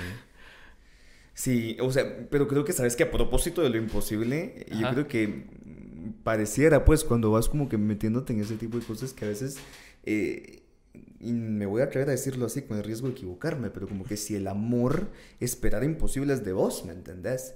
Y que creo que no es que no pase, sino es como que una, un enigma, una de las paradojas del amor, ¿me entendés? Que te pide imposibles. Yo, yo, no sé si a vos te ha pasado, pero yo me, sé que yo y otras personas que conozco hemos estado en esa posición en la que el amor espera algo irreal de nosotros. Sí. Y, solo no podés, y solo no podés, o sea, sencillamente no podés como que acceder a eso, ¿me entendés? Em, pero, y sabes qué es curioso de eso, que Borges lo, lo, menciona, hay un, no recuerdo cuál, pero Borges habla del tema, ¿me entendés? Y dice, el amor a diferencia de la amistad espera, espera imposibles, espera una secreta publicidad, vamos. Sí. ¿A, ¿A, qué se refiere con eso, me entendés? Y creo que es más o menos a lo que nos estamos topando ahorita, ¿me entendés? Al tema de que en el amor empiezan a entrar cosas de tal forma que, que son imposibles, paradójicamente imposibles, ¿me entendés? Y es como, ah, la gran, ¿qué, qué hago con esto? Ajá. Y creo que te lleva a eso de, a la humildad, te vuelve humildes, no, no, no puedo, o sea, no puedo. Y volvés a la posición de falta que creo que es como que también ha sido uno de los temas recurrentes de hoy, volver a la posición de falta, en la que existe el espacio para moverse, ¿no? Para hacer algo. Y me pregunto, como en este tipo de relaciones como simbióticas o que te ponen en el pedestal o vos pones un pedestal, ¿en qué punto ahí el amor no se vuelve también, el amor, llamémosle amor, una de las artificiales caras del amor, no se vuelve un escape, pues? No se vuelve una huida, ¿me entendés? De quién sabe qué. De algo más profundo. Ajá, ajá, ajá. Es que sin duda es un escape. O sea, no, no puedes tener tantas expectativas de que alguien llene tantos vacíos. Obviamente hay muchos vacíos y no solo es el hecho de, de la falta para acomodar las piezas y funcione, sino que son hoyos, o sea, no es así como que, ah, no tengo que saber todo de química para, así, para vivir la vida, o sea, un poco acomodar el resto de piezas así, pero son vacíos que, que te definen. Y, y esos, vacíos estructurales. Y eso es lo peligroso, porque estás con tus traumas y con tus complejos y tus mecanismos de defensa, estás compartiendo una vida con otra persona que tiene sus traumas, sus complejos, sus mecanismos de defensa. Y hasta cierto punto son cosas que no se hablan. y, y puedes aprenderlo con base experiencia de relaciones pasadas, de detectar ciertas cosas así que vos digas, ah, esto no me gusta, esto ya lo viví, ¿por qué lo voy a revivir? ¿Por qué estoy repitiendo el patrón? ¿Qué estoy haciendo yo? que me hace repetir estos patrones, Pero por, lo menos ya tenés el awareness, pero cuando en su momento no lo tenías, empezás vos desde tus faltas y vacíos a, a tratar de complacer las faltas y vacíos del otro. Entonces, así como que el, juego ese de que le tienes que pegar al, a las cabecitas. Ajá, hizo lo que puta le di y sale otra vez y otra vez y otra vez. Y, es así como que, a la puta, esto no es humanamente posible. No se puede, es que no se puede. Y, algo que me gustó que lo que dijiste ahorita del, del el hecho de no, no entender las cosas o todos los conceptos eh, te da humildad y, siento que es algo de lo que también estábamos hablando antes, de creer tener toda la verdad, ¿va? Porque vos ya te adjudicaste un discurso, Entonces, para vos tu discurso ya no tiene fallas, entonces lo andas repitiendo y repitiendo y repitiendo y repitiendo y repitiendo. Y, y, partís desde lo soberbio que es, así como que ah, como estoy usando lenguaje como, ah, yo voy a hablar desde el amor, pero eso es un pedazo de mierda. Ah, ¿Me entendés? Entonces se, vuelve una paradoja y, es súper contradictorio que estás usando solo e, el lenguaje que tu ideología te dicta, pero sos una mierda de persona, o sea, no sos responsable con tus emociones y las emociones de los demás, pero vos ya te adjudicaste ese idioma, entonces eso, eso te da otra credencial más de las muchas credenciales que ya vos mismo te adjudicaste porque estar apropiándote. Creo que vuelve, perdón que te interrumpa, pero es que creo que vuelve a la identificación. Ajá, ajá. Cuando actúas de esa forma, pareciera pues que estás actuando no desde lo real del discurso que sea que estés tratando de transmitir, sino desde la identificación a X discurso para autorizarte a hacer X cosa. Ajá. E, e, es bien complicado porque también desde la humildad de no entender está, está la la, la soberbia que ya lo entendiste. Cuando realmente, o sea, nadie entiende todo. O sea, sí tenemos muchos conocimientos y, y, eso es conforme a lo humilde que vas haciendo, vas alimentando ese cuerpo de conocimiento. Pero hay personas que si llegan a un punto donde dije, ya lo sé todo. Entonces, si digo estas dos, tres cositas, o sea, va a tener resonancia en un grupo que es mi mi cámara de eco. Entonces esa mara, sí, vos podés, sí, ah, sí, ese brother sabe vos, ese es mi leak, así. Ajá. Y vos te la vas creyendo, entonces ahí, ahí vas cayendo en, en, una repetición del discurso sin, sin siquiera realmente eh, poner en contradicción tus ideas. Y por eso es bien peligroso como etiquetar las cosas también. O sea, no nombrarlas, pero sí etiquetarlas de una forma negativa. Así como cuando estamos hablando de conspiranoicos, estamos hablando, ah, este es liberal, este es progre, este es no sé qué. Entonces, o sea, ya, ya, ya te cerrás solo a un nicho. Y dependes de la validación de ese nicho. Y creo que cabe la distinción en qué momento como que te cerrás a, a un nicho y en qué, en qué momento te decidís también por un nicho. En el sentido de que si, si te decidís por algo, de nuevo asumís las consecuencias que va a implicar esa decisión. Sí. No solo estás identificado a X cosa y actúas de esa manera para justificar tus cosas, pues, sino cuando aceptas como que cabal, la, la, humildad de no saber. O sea, creo que es una, una frase interesante, la humildad de no saber porque de nuevo te coloca en una posición de falta y en una posición de falta creo que de nuevo se vuelve a ver que existe la posibilidad de hacer algo, pues realmente. No, cabal, yo no creo que exista la posibilidad de hacer algo desde, desde lo completo, ¿me entendés? Desde lo, desde lo colmado, del 100%, ¿no? Llega al 100 y llegó al 100 y se acabó, o sea, se acabó, ahí está, bueno, ya llegaste al 100, qué bueno. Pero en el 99 incluso todavía hay espacio para seguir haciendo algo. Para moverte, para, yo qué sé, para crecer si lo querés ver así. Pero creo que nos, a mí me pones, pues, al menos a mí me pone en evidencia eh, a qué, al, qué alcance llega a tener entonces nuestra ilusión de algo, ¿me entiendes? Sí, a ver. ¿En qué punto haces todo eso que estamos diciendo por la ilusión de mantener las cosas como querés que sean? Que creo que nos pasa, pues, que llegamos a ese punto de, de engañarnos de tal forma que de verdad la realidad pareciera que se deforma en nuestra, no, no pareciera, se deforma en nuestra mente, ¿me entendés? Sí, Y lo que de verdad está pasando lo estás tratando de evitar. Estás tratando de huir de lo que sea que, que te esté pasando por X o Y motivo. Y lo peor es que lo sabes. O sea, o sea tal vez no lo suficiente, pero, o sea, algo, algo hay ahí que no, que no está haciendo match, que todo lo que estás proyectando está dejando ver vacíos de tu forma de ser. Y, es bien es bien complejo como que el, confrontarse y creo que fue, fue uno de los valores más grandes de esta pandemia porque te, te confrontó ajá, y te dejó ver o sea lo peor y lo mejor de vos o sea cómo reaccionás vos ante las situaciones solo que, que, también tiene su valor pues porque a la larga como, como decía tu, tu mamá está solo. Ajá. Sí. Lo malo es sentir que estás solo estando con alguien o con personas.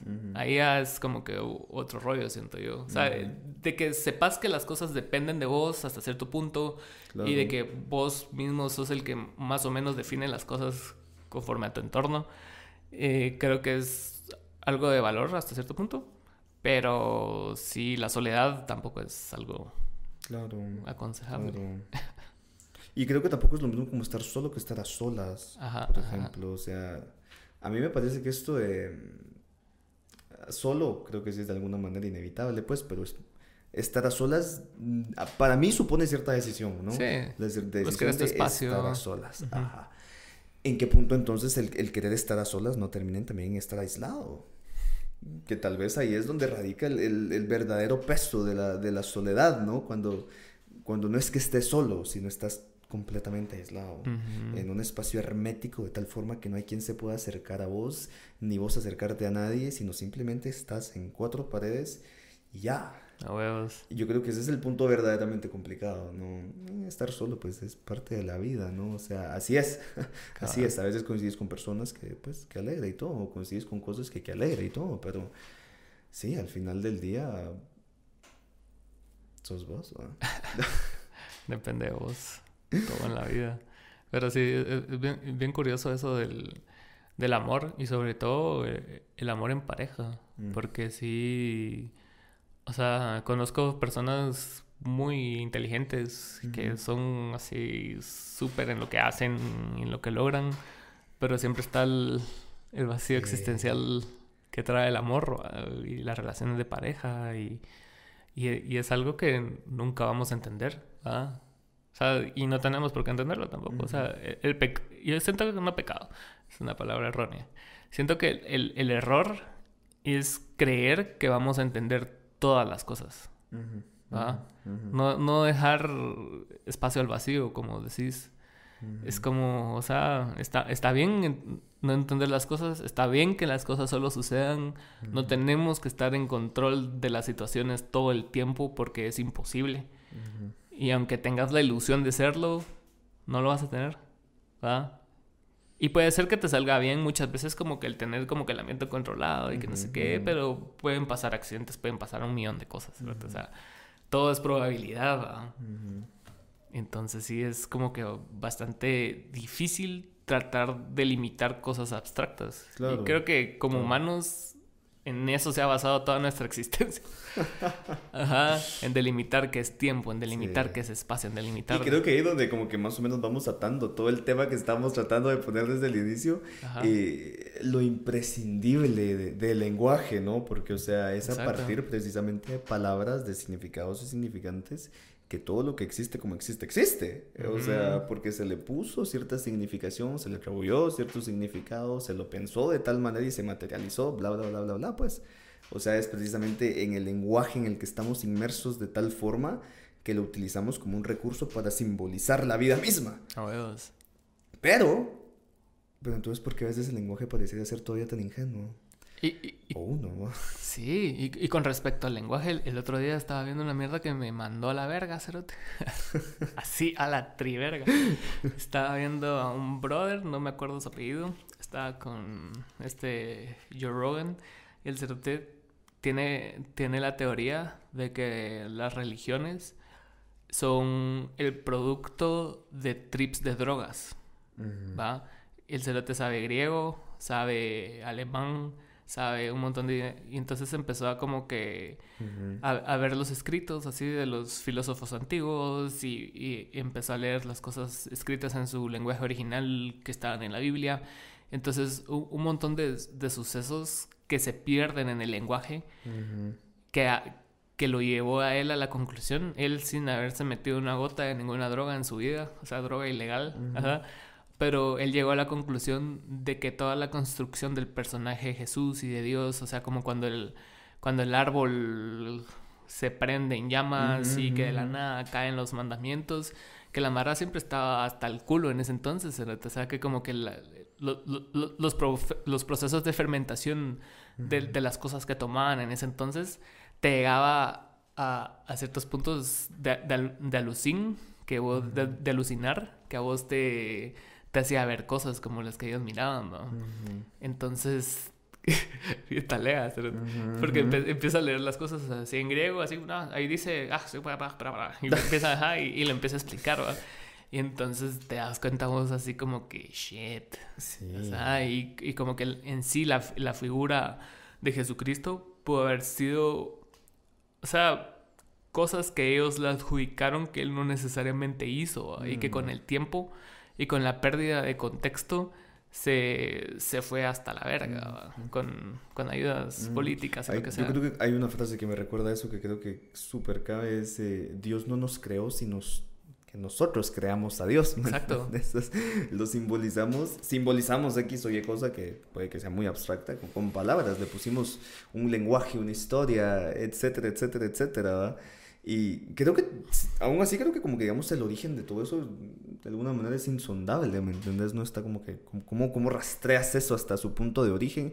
Yo creo que está complicado, pero creo que tal vez sí se puede como dar cuenta de algo de las religiones y es que parecieran como una especie de delirio colectivo, ¿me entendés? O sea, una idea, llamémosle delirante, eh, que termina siendo aceptada por un grupo de gente que termina siendo tomada como una realidad, de que se pone cierta convicción en ese tema, ¿me entendés? Y, se acepta, se le permite ser parte de tu vida, de tus convicciones y de tus creencias, etcétera, etcétera, etcétera.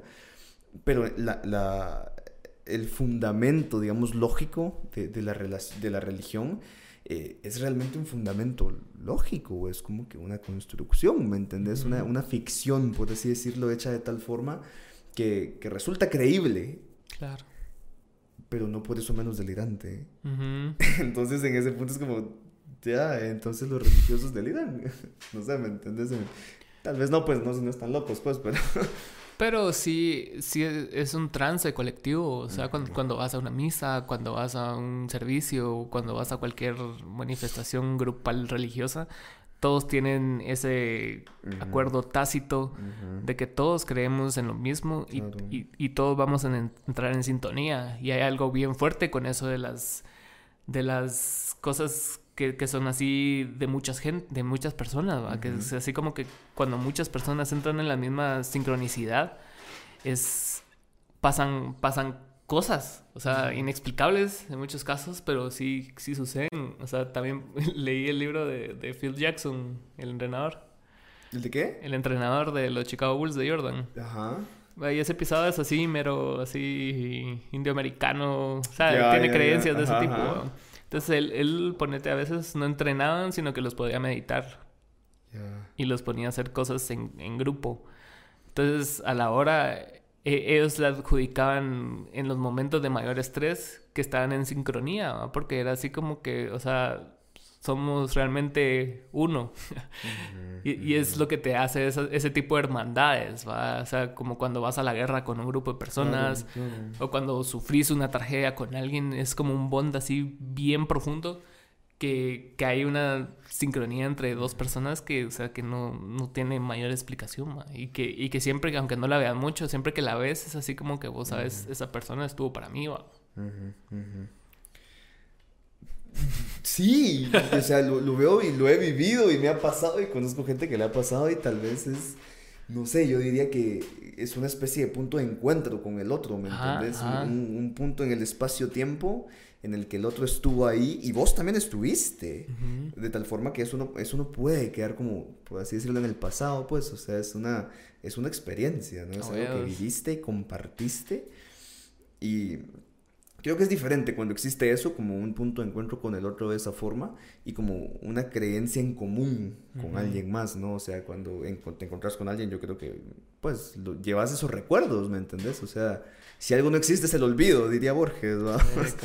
Em, Pero ya como tener una convicción en conjunto con alguien que es como, bueno, nosotros eh, nos vamos a poner de acuerdo tal vez de forma tácita para asumir esa verdad como convicción eso creo que es lo que termina creando de alguna manera como que el, el, punto de encuentro religioso de la religión, ¿me entendés? Que es como, ya no es en persona, sino es como que en un punto abstracto que tal vez no existe, que tal vez está construido por todos nosotros, el, eh, todo el colectivo, y no necesariamente es verdad, ni es una experiencia. no importa.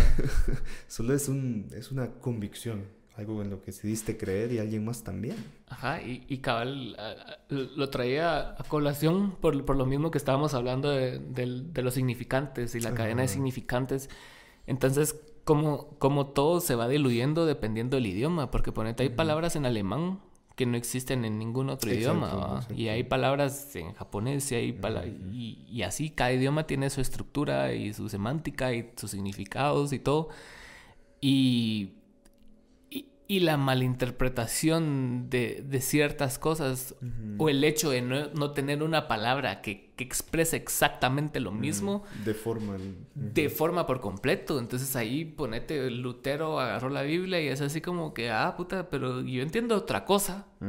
Y armó su pedo y así fueron armando todo su pedo, ¿me entendés? Y, y pasa con, con, con, el lenguaje en, en todo y, y, es, y es algo que sí tiene una cadena significante que tiene mucho peso. Y a veces solo lo decimos. y, a mí me parece hasta cierto punto bastante irresponsable, como que el, solo repetir un discurso con base a algo que aprendiste, que es la punta del iceberg de lo que significa esa palabra, pero no ves la cadena de atrás. Como el otro día leí que alguien, alguien corrigió a otra persona por usar la palabra denigrar porque la palabra denigrar tiene una connotación racista. ¿Va? Entonces la, usaban en una época en donde, o sea, looking down en, en, los negros, ¿va? Entonces, denigrar.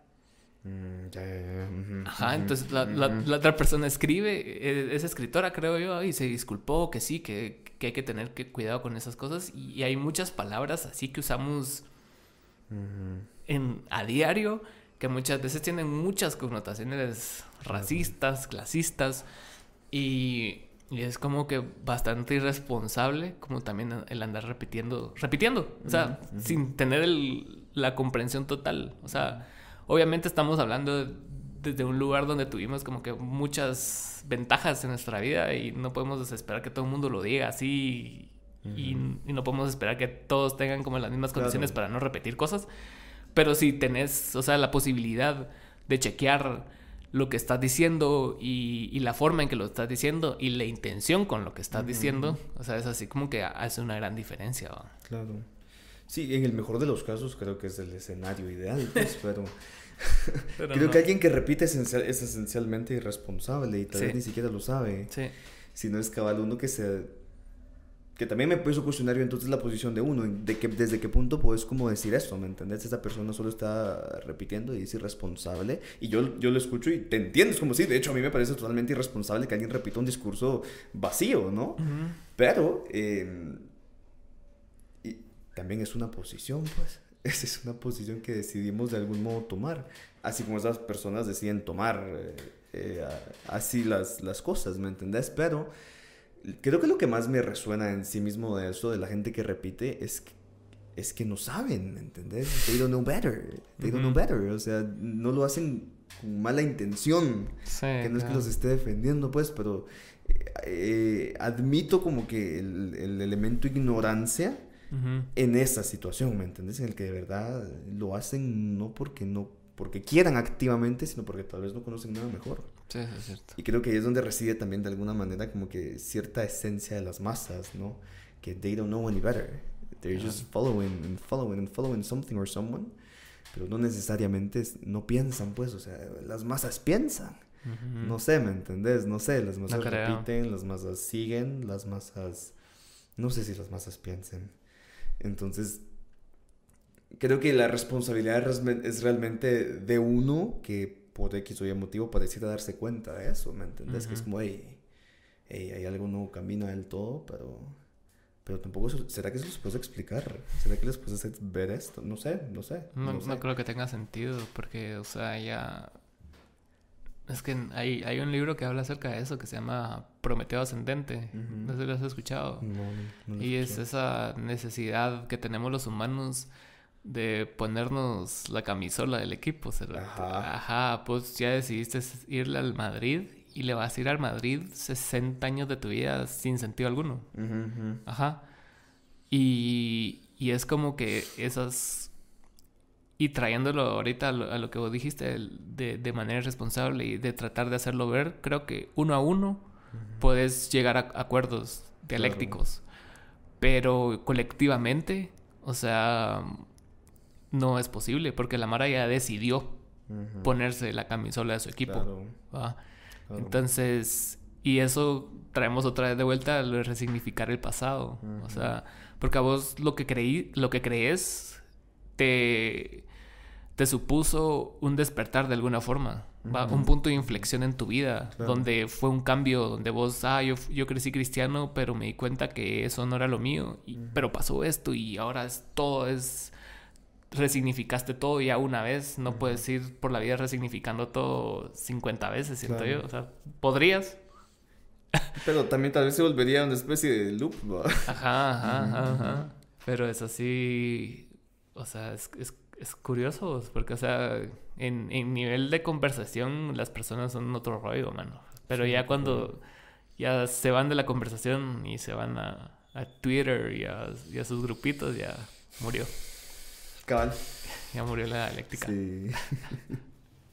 Pero ustedes no sean así. Pero gracias Luis Pedro por venir. Hoy sí. Gracias por la invitación. Sí platicamos. platicamos casi dos horas vos. Qué loco. No, ni sentí el tiempo. Qué alegre. Sí, eh, últimamente he estado experimentando más con formatos más largos. Sí, es, es entretenido. Se presta para mucho. Ah, bueno. Pero gracias, gracias por la A ver que se repita una tercera parte. Cabal. De tres horas. Vamos a ir agregando una hora cada parte. Hasta la próxima. ¿No, viste el, perdón que no me despida todavía, el de Jordan Peterson con Joe Rogan que duró cuatro horas? No, cuatro horas. Al, lo voy a buscar. pero ya está medio delusional el, tipo, pero sí, vale la pena escuchar qué tiene. Cuatro horas. sí. Bueno, pues, gracias. Suscríbanse. Adiós.